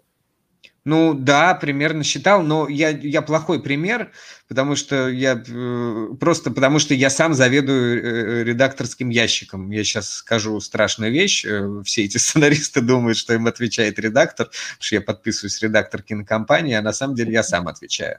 А, я читаю, наверное, ну, в среднем в день сценарий наверное, в среднем. Это э, не учитывая то, что еще постоянно работаю над теми сценариями, которые у нас есть в работе. Иногда за день, за день прочитаешь там 5, а, ну, 3, а, а иногда неделю не читаешь. Так что вот так в среднем. Ну, смотрите, тут же, опять же, продюсер бывает разный. Э, продюсеру, генеральному продюсеру большой компании не, не нужно читать столько сценариев. У него есть редакторы, у него есть линейные продюсеры. У меня тоже есть линейные продюсеры, но я сам читаю, потому что ну, мне это нужно для развития, потому что я, честно говоря, еще в перспективе все-таки хочу и сам потом писать на пенсии. Э,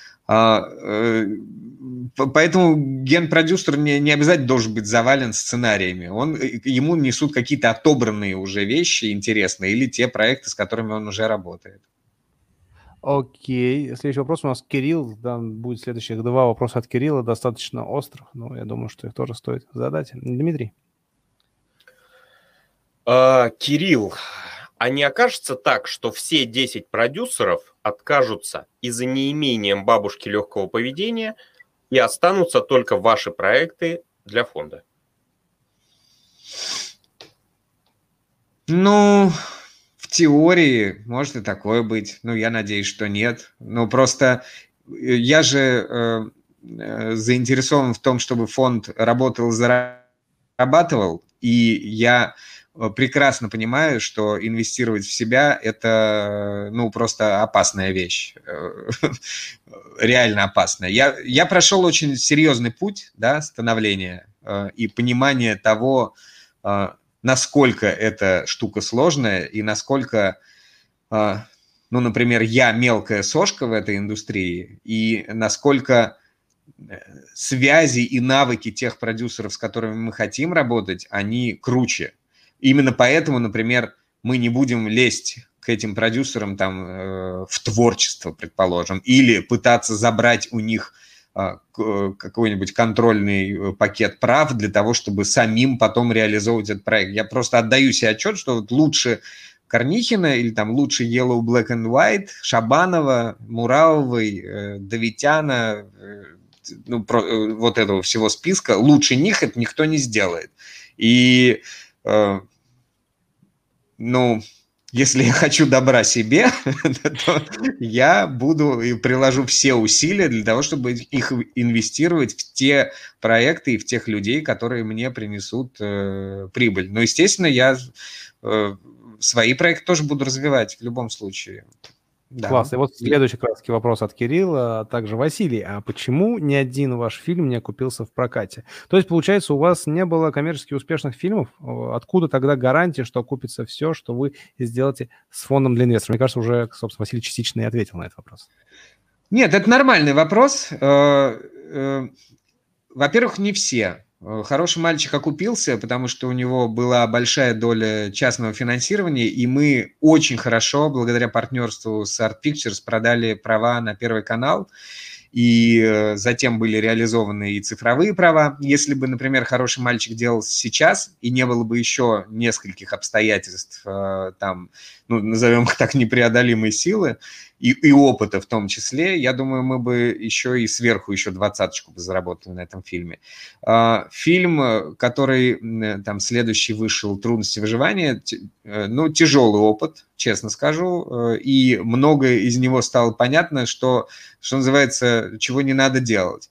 Что касается хэппи-энда, хотел бы сказать, что, э, ну, то есть не то, что хотел бы, а может... А, что? пандемия помогла. Ну да, хотелось бы... Э, не-не, хотелось бы, с одной стороны, вроде как признать, да, ошибки, с другой стороны, у него настолько э, клевое смотрение на цифре, и это настолько э, качественный продукт, что э, и, и он ну вот если бы прям не совсем уж пандемическая ситуация, и там еще есть, ну, некоторые нюансы, но все равно его убытки, ну, по большому счету, минимальные, потому что, опять же, там было государственное финансирование, там были платформенные, платформенные деньги, он продался на НТВ э, и э, будет там демонстрироваться. Так что, в общем и целом, я доволен этим проектом и тем, что э, мы просто рисковали очень сильно там и выходили самыми первыми. Так вот, это я все к чему веду. А, э, к простой русской поговорке, э, что за одного э, битого двух небитых дают. Это первое. Во-вторых, много примеров иностранных фильмов, где участвует довольно-таки большое количество продюсеров с разных, из разных стран, из разных студий. И вот был один фильм во Франции, я забыл, как он называется, ну, потом могу сказать. Так там были семь продюсеров, и все из них пережили банкротство. Все, каждый из них. Потому что э, вот этот вот процесс упущенной прибыли, он становится гораздо более, ну, что ли, э, э, с него продюсер звереет, становится более, э, как это сказать-то, более э, более целеустремленным. Плюс ко всему, те проекты, которые у нас сейчас разработаны, ну, э, любой аналитик, ну вот просто любой, скажет, что это, это очень интересные вещи. Но еще раз говорю, то, чем я занимался последние годы, это прежде всего была аналитика. Аналитика и э, понимание того, а как эта индустрия работает, и нарабатывание связей. Из тех продюсеров, ну чем я могу гордиться, из тех продюсеров, от которых мы отобрали, и с которыми мы на связи, а она абсолютно прозрачная, эта аналитика, я, я о ней в самом начале сказал, ее можно погуглить, есть такая система ЯИС, кто сколько собирает и кто сколько на фильм потратил. А, взаимоотношения, э, там, кто кому, э, кто какой форме, кто какому каналу этот фильм продал, это тоже вполне себе очевидно. Если показывают на канале ТНТ фильм, знаешь, ну, знаешь, продали. Сколько стоит права на ТНТ? Там, миллионов 25, ну, или там 15, в зависимости от фильма. То есть это все очень прозрачно. И вот чем я горжусь, это тем, что со всеми этими людьми, которых я искренне считаю самыми перспективными и самыми, э, э, самой такой вот таким ядреным ядром, у меня со всеми с ними хорошие отношения. И это очень дорого стоит. Прям хорошие деловые отношения. Вот. Круто. А внезапный вопрос от ведущего. Василий, тебе никогда не говорили, что при определенных ракурсах ты похож на Эдварда Нортона? Ой, что только не говорили. Я понял. Так, давайте, нас осталось не так много вопросов. Я думаю, по-быстренькому по ним пробежимся, Вань. Давай, тебе опять достается Казя. Екатерина спрашивает, а какие цели у фонда? Мы хотя частично уже ответили на этот вопрос. Ну, не совсем. Э, да, у него есть и цели, и миссия. Э, прежде всего, это, конечно, э, коммерческая составляющая, прозрачность, объективность и, и одна из ключевых миссий – это изменение отношения российских продюсеров к частным инвестициям и изменение отношения российского зрителя к отечественному кинематографу. А есть прогнозируемая доходность фонда? Да, мы сделали backtest, и он оказался просто неприличным по э, прибылям с проектов, именно вот с той вот э, доли частной составляющей, да, она везде разная, но я имею в виду, она везде состоит из разных частных денег но везде, э, ну, то есть не, не везде, а в общем и целом она получилась какой-то запредельной. Мы даже, когда э, презентовали этот фонд э, в различных организациях и разным инвесторам, мы просто убирали оттуда такие проекты, в которых потенциально тоже могли бы поучаствовать. Холоп на старте своем тоже был открыт для инвестиций, или Т-34. Если бы наш фонд уже работал, э, весьма вероятно, что мы поучаствовали бы в Т-34, а не Блаватник. Ну, предположим. Почему бы и нет? Марс открыт для частных инвестиций совершенно спокойно. Так вот, там, э, ну, прям запредельные цифры, и мы... Э, десятки, сотни. Это, ну, по итогам всех проектов 150% без учета вот супер топовых проектов типа Холопа, Т-34 и еще нескольких. И мы, конечно, идем ну, в более трезвом ключе, потому что мы э, не можем позиционировать себя как э, оружие и наркотики. Э, от 20% наша целевая доходность, а, она воспринимается потенциальными инвесторами уже э, вменяемой и интересной. Э, когда у, у фонда по итогам э, работы там, первого года или первых двух лет уже будет свой pipeline, о, не pipeline, а свой личный backtest там, с более высокой какой-то доходностью, ну, мы будем просто обозначать. Мы работали два года вот так, сейчас мы вам э, обещаем не меньше, чем вот так. Кстати, а у вас, как у фонда GP, уже есть там, какие у вас там 2,20, 2% менеджмент фи, там 20% кэри? Вот мы вот это не обсудили, кстати. Ну, да, есть. А я не уверен, что я могу это рассказывать. Ну, какая-то а, есть. Но мы больше, больше мы заинтересованы, конечно, в success fee, то есть менеджмент фи очень небольшой, он есть, ну, просто на работу э, пары аналитиков и одной секретарши, грубо говоря, и офиса, да, а, вне зависимости от объема фонда. То есть э, э, раздувать штат нет никакого смысла. Мы очень хотим зарабатывать с успеха. Окей. Okay. Класс. А, вопрос от Кирилла снова. А кто у вас проводит аналитику самих сценариев? По каким параметрам проходит оценка? А, ну, вот если еще раз обозначить, э, то э, вот мы приходим к продюсеру. Э, ну, мы с ними со всеми на связи, но вот мы приходим к одному из них и говорим, спрашиваем, что у тебя есть на ближайшие там полтора года. Он говорит, я отобрал такие-то, такие-то проекты, у меня есть такая-то идея, и в нее можно вложиться в development. Есть вот такой-то сценарий, и есть э, там, предположим, э, уже на более готовой стадии какой-то фильм. Соответственно, когда сценария еще нет, мы от него ну, просто получаем некий рассказ о том, что он хочет сделать, какого сценариста он хочет нанять и как он видит реализацию этого проекта. А если есть сценарий, он дает его нам почитать. Э, нам, это я и Артур. И если нам нужен будет какой-то э, срез мнений, ну, предположим, у нас будет спор по тому поводу, э, что, что в этом сценарии выстроено драматургически, так или иначе э, нравится, не нравится, уверены, не уверены. Мы э, вот внутри этого пула доверенных продюсеров, будь то прокатчик, какой-то, не знаю, там, Sony Pictures и Антон Сиренко, предположим, наш э, коллега и партнер, мы э, обращаемся к нему, чтобы почитать. То есть у нас какого-то вот редактора, как есть у фонда Абрамовича и там у фонда кино, у нас, нам такой редактор не нужен. Мы читаем сценарии сами. Огонь. Окей, это, я думаю, все вопросы на сегодня. А, Василий, запомнился ли какой-нибудь вопрос из всех, что мы задавали? Какой понравился какой-нибудь? Задел? Ну... А? Задел, э, вот, э, конечно, э, Кирилл, но я, Кирилл же его звали, да? да. Просто, ну, просто отдавать бутылку за то, что в тебе сомневаются, это как будто тогда будет, а, значит, как будто ты пытаешься человека замаслить, и уже как-то скользкая какая-то ситуация. А сколько у нас людей вообще задавал вопросы? Два человека или три? А, больше даже, по-моему, трех, но Кирилл задавал много вопросов, на самом деле, не сколько вот за это, просто много классных, интересных вопросов задавал. Да. Екатерина тоже задавала много вопросов. Екатерина задавала вопросы, да. Ну, давайте, может быть, э, давайте поступим так. Э, я не знаю, уместно это или нет. Э, вот Кириллу, например, отправим бутылку, а Екатерине книжку с автографом.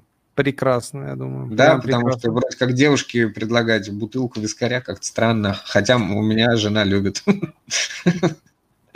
А, отлично. Тогда, Кирилл, Екатерина, поздравляем вас а, с победой. Напишите нам, собственно, в Facebook, в Telegram, где вы нас найдете, и вы получите... Еще раз, Кирилл получает вискарь, а Екатерина получает книгу с автографом. Очень круто. Очень круто. Итак, вот, я думаю, все на сегодня. Давайте как-то подытожим на минутки-две о том, э, будет ли все-таки что-то хорошо с российским кино, и можно ли на нем классно зарабатывать. И э, вообще, подытожим давай. Слушайте, можно, конечно, зарабатывать абсолютно, и с каждым э, годом, с каждым месяцем даже это все становится все прозрачнее и все понятнее э, благодаря э, вот этим э, всем э, данным, которые вываливаются из ЯИСа, из, из всех открытых источников о том, кто куда пошел, кто с кем работает. То есть вот э, общение там Кирилл, я так понимаю, что Кирилл э, имеет ну, либо прямое какое-то отношение к индустрии, либо, может быть, опосредованное, как наблюдатель. Вот реально э, там, полтора часа разговора предметно, но уже не там завуалировано. Ой, а вот этот вот продюсер, тот вы знаете, конечно, его все знаете, но я вам не скажу, кто. Вот, э, а дальше там мы сидим и в куларном разговоре и говоришь, я вот этот делает вот это, вот посмотри вот сюда, посмотри вот сюда, и, и вот как человек будет действовать вот в этой ситуации. И Кириллу эта ситуация станет, ну, намного прозрачнее. Именно этим мы и занимались с КСП Капитал и со всеми их сотрудниками, объясняли, объясняли, объясняли, объясняли, рисовали pipeline, объясняли, объясняли, рисовали backtest и так далее. То есть э, я уверен, что э, наша индустрия, ну, то есть, что на ней уже сейчас можно зарабатывать, а лет через не знаю, лет через пять, ну, технологически мы уже находимся на том уровне, на котором нужно, но просто иногда как мартышка с гранатой, что не знаем, что с этим делать. Это есть, да. Я э, привожу в пример, что вот э, у американцев в год выходит тысячи фильмов, ну, примерно. Э, у нас 100. Из этих 100 фильмов 4 у нас в России, ну, реально клевые. Ну, просто о них зачастую даже никто не знает. Но у американцев нет 40 клевых фильмов в год, которые прямо так уж хотелось бы посмотреть. У, а, э, ну, ну, реально, ну просто нет. И, но зато у них все сделано очень качественно, э, а точнее инду, э, даже не индустриально, а утилитарно. То есть если они делают хоррор, они делают хоррор. Если они делают яичницу, они делают яичницу. Мы же почему-то делаем, э, говорим, мы сделаем яичницу, потом у нас получается, получается кекс. Хоррор. Да, а что? А да, получается шоколадом. Спрашивают, почему? Ну это же кекс, но там же есть яйца. Блядь, ну это кекс. Бывает, что у американцев яичница подгорает, там бывают тухлые помидоры, все что угодно, но, но это все равно долбанная яичница. Вот научиться делать яичницу – это наша основная задача. Как только мы ее научимся, талантливых людей у нас полно, с техникой у нас все в порядке, CGI там и все вот это вот графика. Э, перспективные игроки есть, которые хотят делать качественный контент. Ну, то есть Корнихину условному или там, э, не знаю, Шабанову им э, 10 э, миллионов рублей там где-то утырить, им вообще не интересно. Они хотят зарабатывать миллионы долларов. Они хотят выстроить вокруг себя какую-то э, какую-то, ну, сейчас вокруг не индустрия, а как это, ну, завод по производству чего-либо и делать это качественно. Э, и поэтому вот вопрос там, знаете, расхитили, еще что-то, он вообще не актуален. Я э, еще хотел посоветовать Ануар не так давно, знаете, такого блогера, записал э, объяснялку, что такое, из чего состоит российский кинематограф. Там все очень предметно рассказано и очень четко, и все понятно, что куда. И до, довольно-таки смешно э, некоторые высказывания Бэткомедиана, ну, шуточные, безусловно, э, выглядят, потому что Ануар реально рассказал, как это у нас происходит в индустрии, а Бэткомедиан просто стебется, просто стебется, ну, не отдавая никакого отношения к реальности. Вот. Э, так что все будет хорошо, и э, надо просто работать, работать очень много. Да, все. Как и везде. Круто. Василий, огромное спасибо, что пришел к нам э, в наш первый эпизод нашего спецсезона про инвестиции в кино. Обязательно, я думаю, что мы, когда будем подходить к концу этого, я не знаю, когда он будет кончиться, возможно, мы еще раз тебя пригласим, и уже в тому моменту мы обсудим, что изменилось за прошедшее время. Ну да, да. А, ребят, всем, кто нас смотрел, напишите, пожалуйста, как вам, а, как вам этот спецсезон, хотели бы вы больше информации про инвестиции в кино и в креативной индустрии, и что бы вы хотели узнать, пожалуйста, напишите. И помните, мы есть также на аудиоплощадках, всегда можете нас слушать в аудио, а если вы хотите смотреть нас в прямом эфире, то приходите, подписывайтесь на YouTube-канал и приходите, ну, наверное, каждый четверг, и будет и вторник мы еще, у нас есть классный эфир вторник. Приходите, подписывайтесь, смотрите. А так, всем спасибо. А, Иван, Василий, Дмитрий, огромное спасибо за сегодняшний эфир. Все было очень круто. До следующего эфира. Пока-пока. Пока.